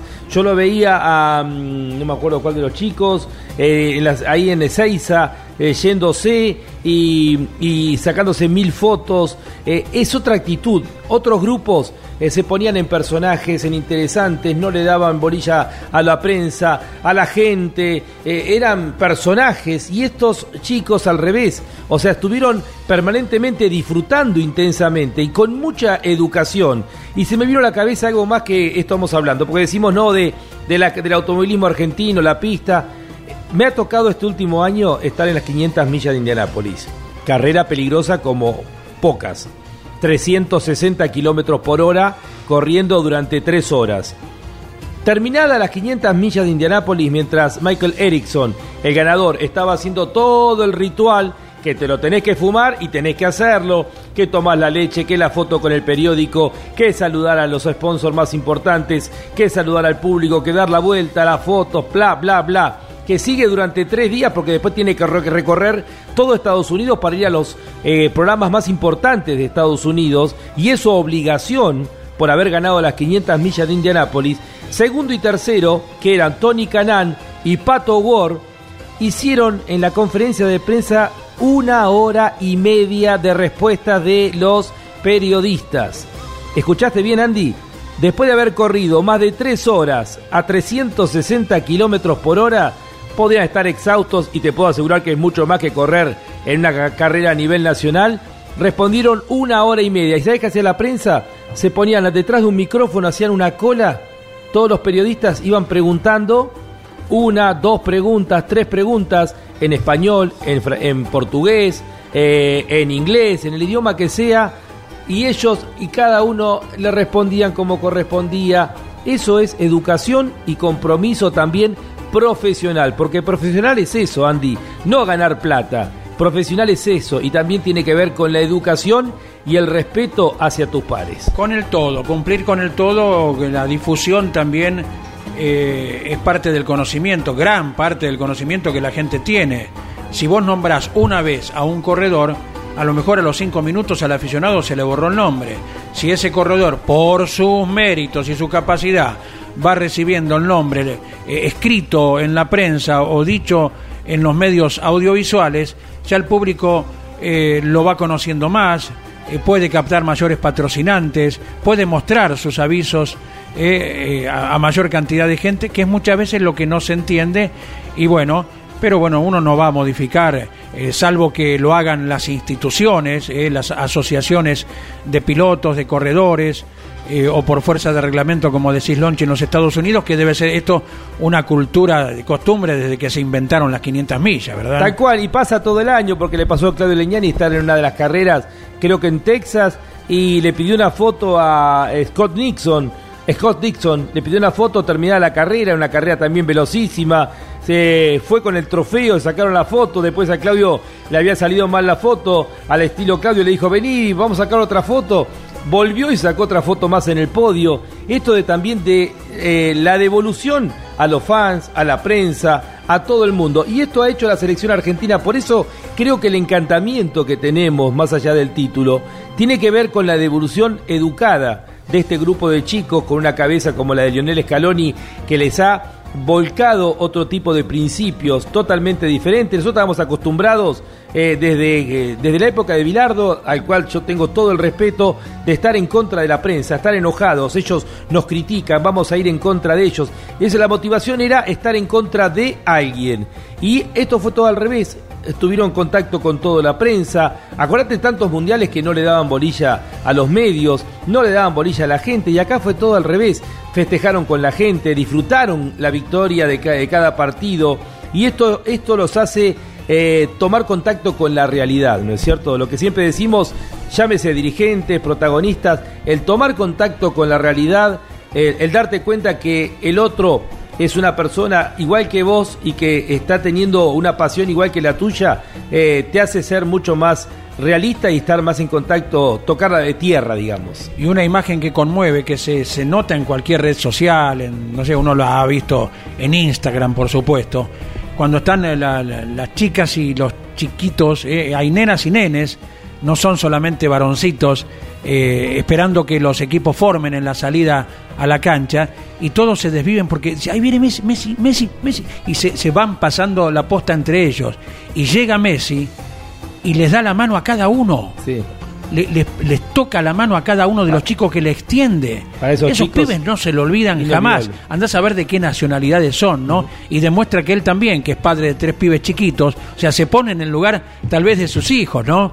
Que deben tener admiración por, por otros deportistas, como en el caso nuestro, el chico más grande de Mariano Werner, que es hincha de Agustín Canapino. cual. Y Mariano Werner lo mira así, se me Bueno, como- Mariano, Claro. Agustín, el tiempo que le dedican a la gente, ¿no es cierto? Como lo hacía Marcos Di Palma, que sentaba la- al lado del colectivo y hasta que no se iba al último, sacaba la foto, firmaba el autógrafo, no subía al colectivo y ahora se suben, se encierran dentro del colectivo y no se los ve. Y esto también un tema más, ya que estamos y tenemos un poquito de tiempo. Esto de que no sé a quién se le ocurrió la genial idea de que termina una carrera, ponen la cámara en el podio, vienen y gritan como desaforados.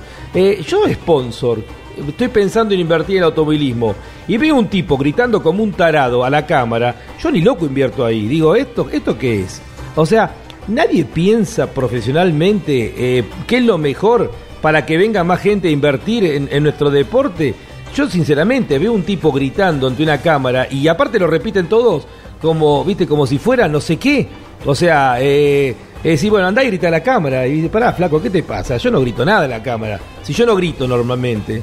Estas cosas que se acostumbran y que se hacen costumbres, malas costumbres, también nosotros, como la campaña, tenemos que empezar, Andy, con el tema de repartir, que se repartan por parte de las categorías bolsas de residuos. Tranquilamente creo que se puede conseguir un canje con cualquiera que fabrique bolsas y a cada uno de los espectadores que llegue a darle una inmensa bolsa de residuos y que, y que guarden su basura para que no pase esto de que queden contenedores de basura el día lunes en los circuitos, creo que son aspectos que hasta vos, fíjate, hasta te digo, si no te sale de adentro, hacelo por una cuestión comercial, para que le des un mensaje ecológico. Cepillo, ¿me entendés?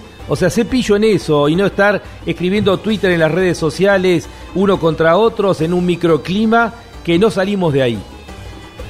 Como hacen los japoneses en los estadios, ¿no? Que termina y recogen en todos lados. Sí, sí, un día sí. yo estaba en una excursión ahí cuando fui a transmitir a Pechito, tenía una tenía un poco un papel de basura que, eh, que estaba, viste, cuando te empieza a molestar. Y fui y lo tiré en un, estábamos en un estacionamiento y lo tiré en la bolsita de basura del estacionamiento. Y el guía me dijo, eh, Koichi, que eh, fue el guía de todos los equipos argentinos cuando fue a Japón, eh, Lonchi, Lonchi, pues me llama Lonchi, Lonchi, que después tuvo el, el periodista español al poco tiempo, eh, Quique Naranjo. Quique Naranjo estuvo y mandó la foto. Me dice, esa bolsa de basura es del señor del estacionamiento. Vos tenés que llevártelo y tirarlo en tu, en tu habitación. Me dice, esa basura es tuya. Vos fíjate, ni siquiera el usar. Eso es ancestral, por eso, sí, Eh, sí. eh, Esto que es una Acá- maravilla, ¿no? Bueno, me lo traje incorporado Claro. esto de, de- de la limpieza, ¿no? Yo eh, he tenido cambio de palabras, va, cambio de palabras. De mi parte, del otro lado hubo un monosílabo que no sé si me dijo perdón o me dijo anda a pasear. Estábamos con barbijo los dos. El tren San Martín va llegando a retiro y si vos ves los, eh, las vías del tren San Martín, por ejemplo, es son kilos y kilos de basura, tiran las latas de cerveza, las botellas, lo que venga. Entonces va uno, está llegando el tren y en vez de esperar un minuto y tirarla donde corresponde, la arroja por la ventanilla. Entonces le digo al muchacho, le digo, la próxima vez dámela a mí, así la tiro en, en el sitio que corresponde. Y me respondió no sé qué, porque eh, encima ya te digo, con barbijo no lo llegué a entender. Ahí terminó la cuestión y listo. Que te cure Dios, ¿verdad? Pero es, no, no queremos al, al propio suelo, el que nos vio nacer o el que vio la llegada de nuestros padres o de nuestros abuelos, no lo queremos. O porque no tuviste la suerte de terminar primer grado donde te enseñan a que esas cosas no se hacen. Bueno, debe haber muchos motivos, ¿no? Bueno, hay- hay Ahí nos vamos derivando. Bueno, Bueno, enviamos abrazos a, a queridos amigos, Adrián Valladolid, Nino Valladolid, que está siguiendo la transmisión, compañero mío de colegio, bueno, eh, fanático de las transmisiones, siguiendo la transmisión, y otro, otro de mis mejores, uno de mis mejores amigos, a él le da vergüenza cuando yo lo saludo, a Pablo Catania, que está ahí eh, siguiendo también la transmisión desde Balcarce o alguna parte de la provincia de Buenos Aires. Este sí que labura, eh. Eh, hace kilómetros y kilómetros. Le faltó correr un Dakar, estuvo a punto de correrlo con Walter Hernández en alguna de las ediciones aquí. Querido amigo Pablo Cataña, también para vos un fuerte abrazo. Dice que no le quedaron claros los conceptos nuestros. bueno, Andy, vamos con algunos mensajes de los oyentes. Bien, bien, vamos en la parte final con gente que se ha enganchado respecto al tema. Buen día, Lonchi. Equipo, aguante Nasser. Va con la pelota al pie, Nasser, dice. Y controlada desde ya. Desde Luján soy Nahuel. Eh, así que ahí está su mensaje. Vienen desde el otro lado del charco, a ver si lo resumimos, escuchándolos hablar sobre la educación y el respeto de los pilotos para la prensa y el público. Quiero destacar la educación y respeto que ustedes tienen. Bueno, gracias, son muy generosos. Eh, que un día hace algunos años nos acercamos al móvil en el circuito de Concordia y nos atendieron con muchísimo respeto y nos saludaron amablemente. Se los agradecemos eternamente. Gracias por todo el trabajo, las transmisiones. Desde Colonia del Sacramento escribe Mónica. Bueno, que han ido a carreras de Argentina. ¿eh? En Concordia se aceleran los motores y se escucha enfrente, en Salto en la República Oriental del Uruguay. Hola campeones, siempre con ustedes, como dijo Marcos Di Palma, toda la vida nos debemos al público, siempre tenemos que estar para ellos, sin ellos no existimos. Leo de Colonia, República Oriental del Uruguay, gracias, gracias por estar en contacto y a ver uno más que llega. A mis hijos, díganle a mis hijos que se levanten, Cristian de Campana. Eh, a Valentina y a Facu. Bueno, están de vacaciones. Salvo que tengan 34 años. Vamos, vagos, arriba, Valentina y Facundo, arriba, vamos. Un día estaba con un amigo, no voy a nombrarlo, y decía, no, estoy contento porque mi hijo está agarrando voleo en el trabajo. Uy, qué bueno, digo, ¿qué edad tiene? Yo pensé 18, 19, creo que me dijo 32. Vamos con Claudio Orellano. DuPont Argentina para su producto Kevlar. 7240 Team. Club Atlético Boca Juniors. Indumentaria Bodacius. Tanques OLM y Pablo Vera Motorsport junto a su piloto Manu Andújar en el Dakar 2023 Minera Colorado de Salta junto a su piloto Ramón Núñez en el Dakar 2023 Audi RSQ e-tron, listo para desafiar los límites en el Rally Dakar 2023, junto al piloto y copiloto Stefan Peter Hansel y Eduard Boulanier. Lucas Valle, piloto de Rawson Chubut, corre con el auspicio de Conar Pesa, Agropez y Atlantis. Venía Santiago del Estero Disfruta del spa termal más grande de Latinoamérica. Conoce el estadio más moderno de Argentina. Santiago te espera. Colcar, concesionario oficial Mercedes-Benz. Colcar, el secreto del éxito es estar bien acompañado. Acceso a este kilómetro 35 Moreno. Del 2 al 5 de febrero, Fiesta Nacional del Automovilismo en Balcarce, con la presencia de pilotos y campeones de categorías nacionales, los shows de Turf, FMK Chano Axel y Los Nocheros, Balcarce, capital nacional del automovilismo. Con Arpisa, alimentos saludables para todo el mundo. Rocker, Soxy Puma Lubricantes, Sile Agro, junto a su piloto David Sile en el Dakar 2023. Viví la primera carrera del año 2023 en Concepción del Uruguay. TC Mouras, TC Pista Mouras y Fórmula 3 Metropolitana. El 20, 21 y 22 de enero, disfruta del automovilismo junto a la Fiesta Nacional de la Playa. Entradas en venta en Ticketek y locales de multipago. Gran Premio Rus Seguros. Invita Municipalidad de Concepción del Uruguay. DuPont Argentina para su producto Kevlar 7240 Team Club Atlético Boca Juniors Indumentaria Bodacius Tanques OLM y Pablo Vera Motorsport junto a su piloto Manu Andújar en el Dakar 2023 Toyota Pichetti más de 25 años en el país con venta postventa con la mejor atención y precios. Toyota Pichetti Arrecifes Junín y Pergamino Audi RSQ e-tron, listo para desafiar los límites en el Rally Dakar 2023, junto al piloto y copiloto Carlos Sainz y Lucas Cruz. Río Uruguay Seguros, asegura todo lo que querés. Disfruta todo el año. Santiago del Estero te espera para relajarte y cargar energías en termas de Río Hondo. Viví todos los mejores momentos en la tierra de encuentros. Santiago te espera. Termas es vida. Campeones Radio. Escúchanos desde cualquier rincón del mundo en campeones.com.ar. Bien, clasificamos en la categoría autos, los estoy escuchando, Lonchi, simplemente educación, dice Federico Larrea, no me cansaré de agradecerle, bueno, a todo el equipo, habla de nosotros, gracias Fede querido, un fuerte abrazo, es así, es respeto eh, a la audiencia en el caso de lo nuestro y a los seguidores de cada uno de los competidores en el caso de los participantes deportivos. Nasser Alatilla va ganando, hablando de educación, el, el turquito sí que atiende a todo el mundo. Nasser Alatilla, el príncipe catarí, va ganando la general en la categoría autos. 39 horas, 16 minutos, 33 segundos. Genial el trabajo de Lucas Moraes, el brasilero debutante, con una Toyota del Overdrive. Está segundo a una hora 21. Tendremos una lucha bien apretada por ese segundo lugar porque se viene Sebastián Loeb, el, el francés con el Hunter. Está a una hora 30 de Nasser y a 9 minutos 37 segundos de Lucas Moraes. Veremos de qué está hecho Lucas Moraes cuando Nasser lo siga atacando. Por ahora resiste en el segundo lugar. Cuarto está Henk Lategan, luego de los problemas mecánicos hace dos etapas. Está a una hora 49. Quinto Giniel de Villiers, los dos sudafricanos cuarto y quinto con las Toyotas oficiales. Giniel a 2 horas 14. Sexto en la general, Martín Procop, el checo, con el Ford Ranger. Gran trabajo de Martín Procop. Se cayó al séptimo lugar Román Dumas, el francés. Tuvo problemas mecánicos en el día de hoy. Octavo, Brian Baralguaná con el Century. El sudafricano es el mejor buggy. Noveno, otro buggy de los chinos Wei Han con el Hanwei. Décimo está el argentino Juan Cruz Jacopini. Gran trabajo de Juan Cruz metido ahí en el top 10, Andy. Y como tenemos al otro binomio argentino. En el dúo décimo puesto, en la posición general, el binomio Sebastián Halper y Ronnie Graue. Representantes de Halper, distribución mayorista de insumos para el, ag- para el agua.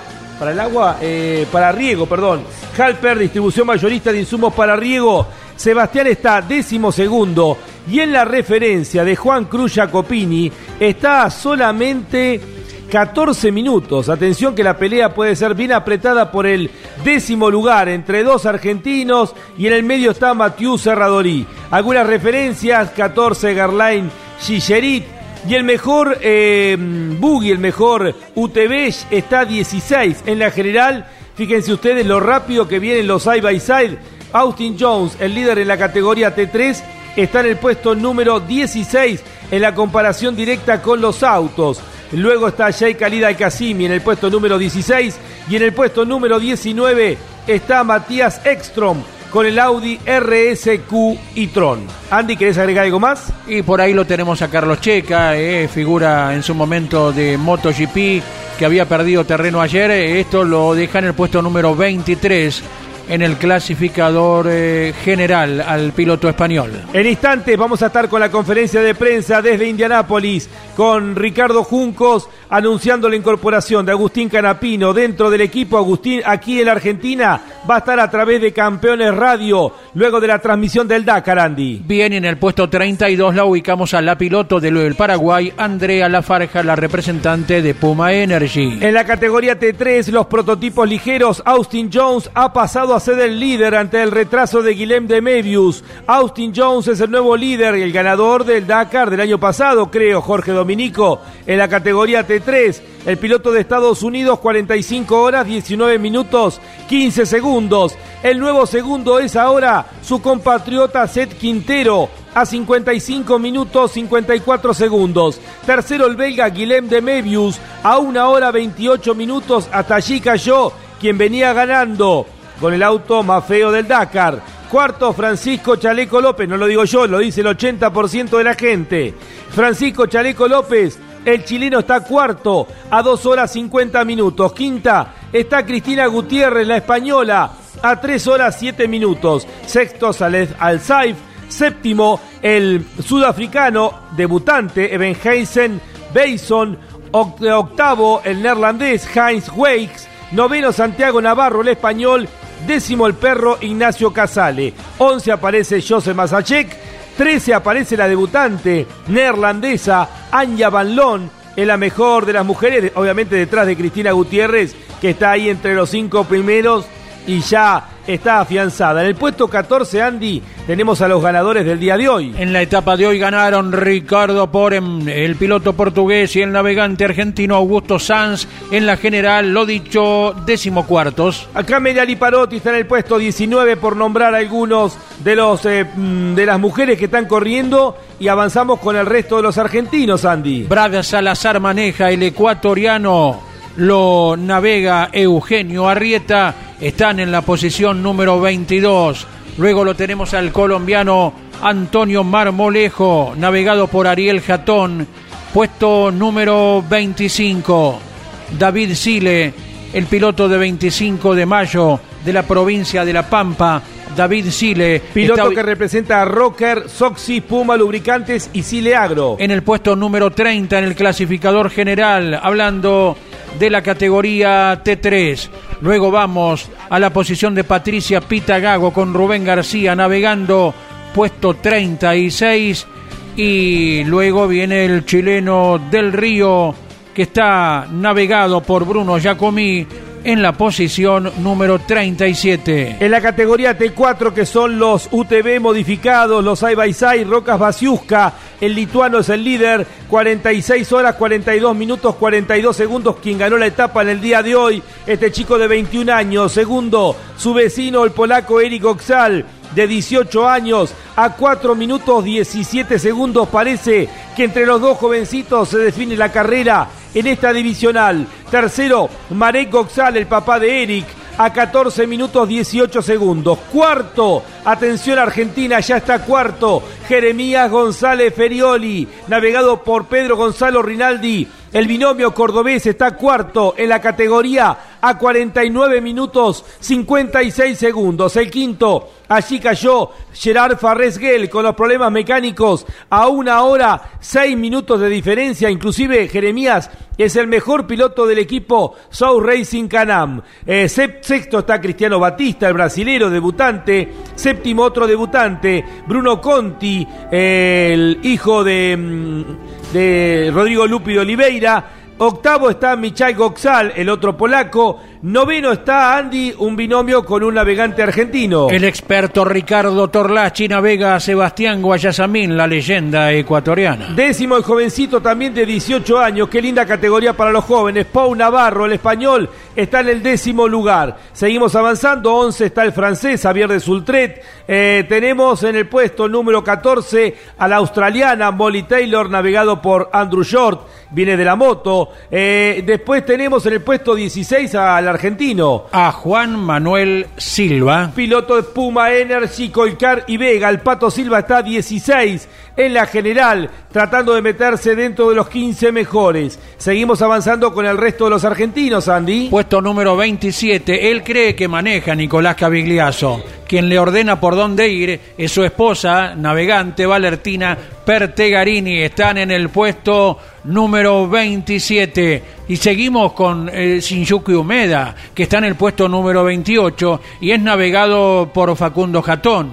Y en el puesto 29 está Ramón Núñez, el piloto del norte argentino. El salteño de Minera Colorado de Salta, navegado por Mauro Esteban Lípez. Vienen ahí juntos todos los argentinos, 27, 28 y 29. Eh, y ahí terminan los argentinos, Andy. Exactamente. Bien, ya estamos en la parte final del programa del día de hoy. En instantes estamos con la conferencia de prensa desde Indianápolis. Está todavía la pantalla, no ha comenzado, había sido anunciada para las 13 horas. Ricardo Juncos va a estar desde Indianápolis va a estar Agustín Canapino desde aquí, desde Buenos Aires, para hacer el anuncio de la incorporación de Agustín Canapino, el máximo referente que está en la Argentina compitiendo, se va a correr a los Estados Unidos, deja el automovilismo argentino. Jorge Dominico, ¿qué se hizo? ¿Desapareció? A ver, venite Dominico. Andy, lo que quieras agregar en la parte final. Muy bien, a la espera de mañana. Seguimos confiando en Kevin Benavides. En el día a día seguimos en González Ferioli. A ver si llega a un podio. Seguimos con todos los argentinos firmes, como desde 2009, Lonchi. Así es, Andy. Tenemos a Kevin Benavides ahí con gran candidato a ser eh, ganador del Dakar. Está tercero y mañana es un día de ataque. Tenemos a dos argentinos, segundo y tercero en la categoría cuatriciclos, lamentando la noticia del abandono en el día de hoy del chico de Lobos, Manu Andújar. Tenemos en la categoría autos metidos en el top 10. En el décimo lugar, Alejandro Jacopini, Juan Cruz Jacopini, perdón, y empujando para meterse está Sebastián Halper en el puesto 12. En la categoría T3 eh, tenemos, a ver, en la T3 no tenemos a nadie, ¿no? No, eh, no, no tenemos a nadie dentro del top 10. En la categoría T4 lo tenemos en el cuarto lugar a eh, Jeremías González Ferioli haciendo un gran trabajo y también tenemos a un navegante, Ricardo Torlachi, en el noveno puesto. Eh, presencia de los argentinos que hoy han ganado una nueva etapa en manos de Luciano Benavides. En las motos, Kevin, como dijimos, está en el tercer lugar. Luciano también haciendo un trabajo brillante. Está en el sexto puesto y décimo segundo está em, eh, Franco Caimi. Bueno, Jorge Dominico, lo que quieras, esta noche estamos a partir de las 22 horas con el resumen diario a través de Radio Continental y Campeones Radio. Correcto, Lonchi. El Empty Quarter empezó a dar algunas novedades y, y atisbos, cambios importantes en la clasificación como el de Gerard Farresgel, un candidato que prácticamente eh, terminó rifando posibilidades. El eh, retraso de Janus Van Casteren, que terminó abriendo la carrera de camiones una vez más. En poquito más de un minuto están encerrados los dos primeros. Y Kevin eh, allí, en la lucha grande de la categoría de motos, ¿no? A ver cuánto más nos traerá el regreso de la etapa maratón. Y también el líder de la T3, Guilhem de Mebius, que también ha perdido posiciones. Y tanto como la lamentable novedad de, de Manu Andújar, que venía para un podio, incluso él anotado en la carrera mundialista, venía muy bien colocado. Bueno, esto es lo que eh, Arabia estaba esperando dar a todos este terreno y ver qué complicaciones traía a cada uno. Mariano Riviere, tu última intervención en la transmisión del día de hoy, por supuesto, a través de Campeones Radio. Volvemos esta noche a las 22 y mañana a partir de las 9 de la mañana con lo que ya va a ser la vuelta de la eh, etapa maratón. Va a ser la decimosegunda etapa y estamos a tres etapas del final. Además de lo de Andújar por rotura de motor el abandono, el retraso de David Sile, problemas en el diferencial de su vehículo para quien ganó una etapa ya en este Dakar, con las victorias de Luciano Benavides y de Augusto Sanz como navegante, nueve etapas ya para argentinas ganadas en este Dakar, ya se superaron Lonchi, las ocho del año pasado y de 2021, que había sido lo mejor de los últimos años, y estamos a dos de lo del 2012, que fue lo mejor cuando se ganaron 11 etapas en un Dakar entre todos los pilotos en ese entonces de Argentina. Eh, Mariano, eh, rotura de motor en el caso de Manu Andújar. De Andújar y reitero, problemas en el diferencial para David Sile. Bien, quédese aquí en Campeones Radio en instantes la conferencia de prensa eh, del Juncos Hollinger con Agustín Canapino y Ricardo Juncos. Nosotros volvemos esta noche a las 22 horas a través de Radio Continental y Campeones Radio. Mañana a las 9 de la mañana los esperamos aquí para transmitir la antepenúltima etapa del Dakar 2023. Será hasta luego a las 22 porque Campeones es Dakar y Dakar es Campeones.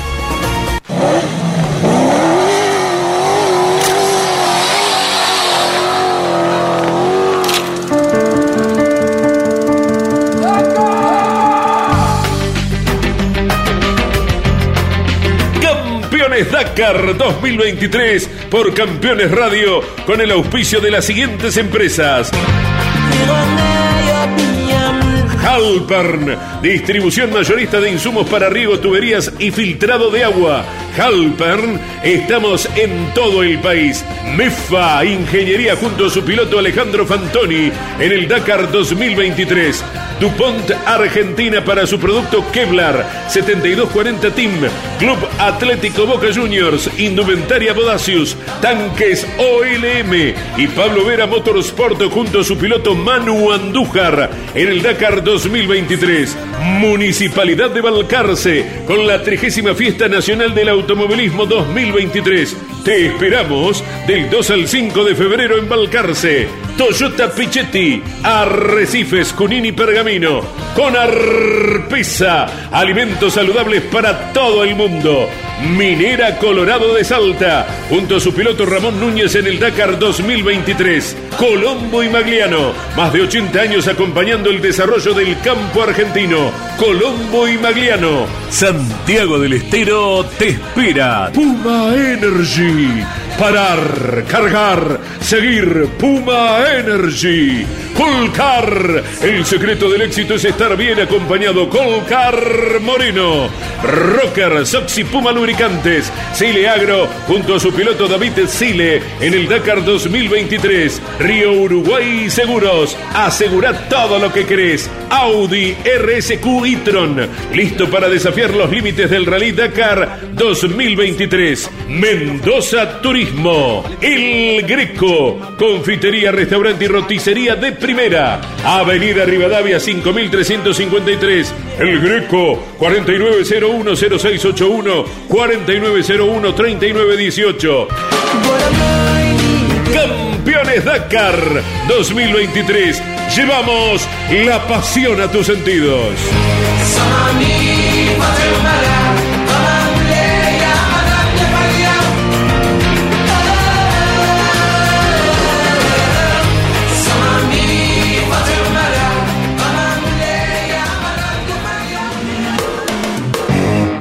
Campeones Radio.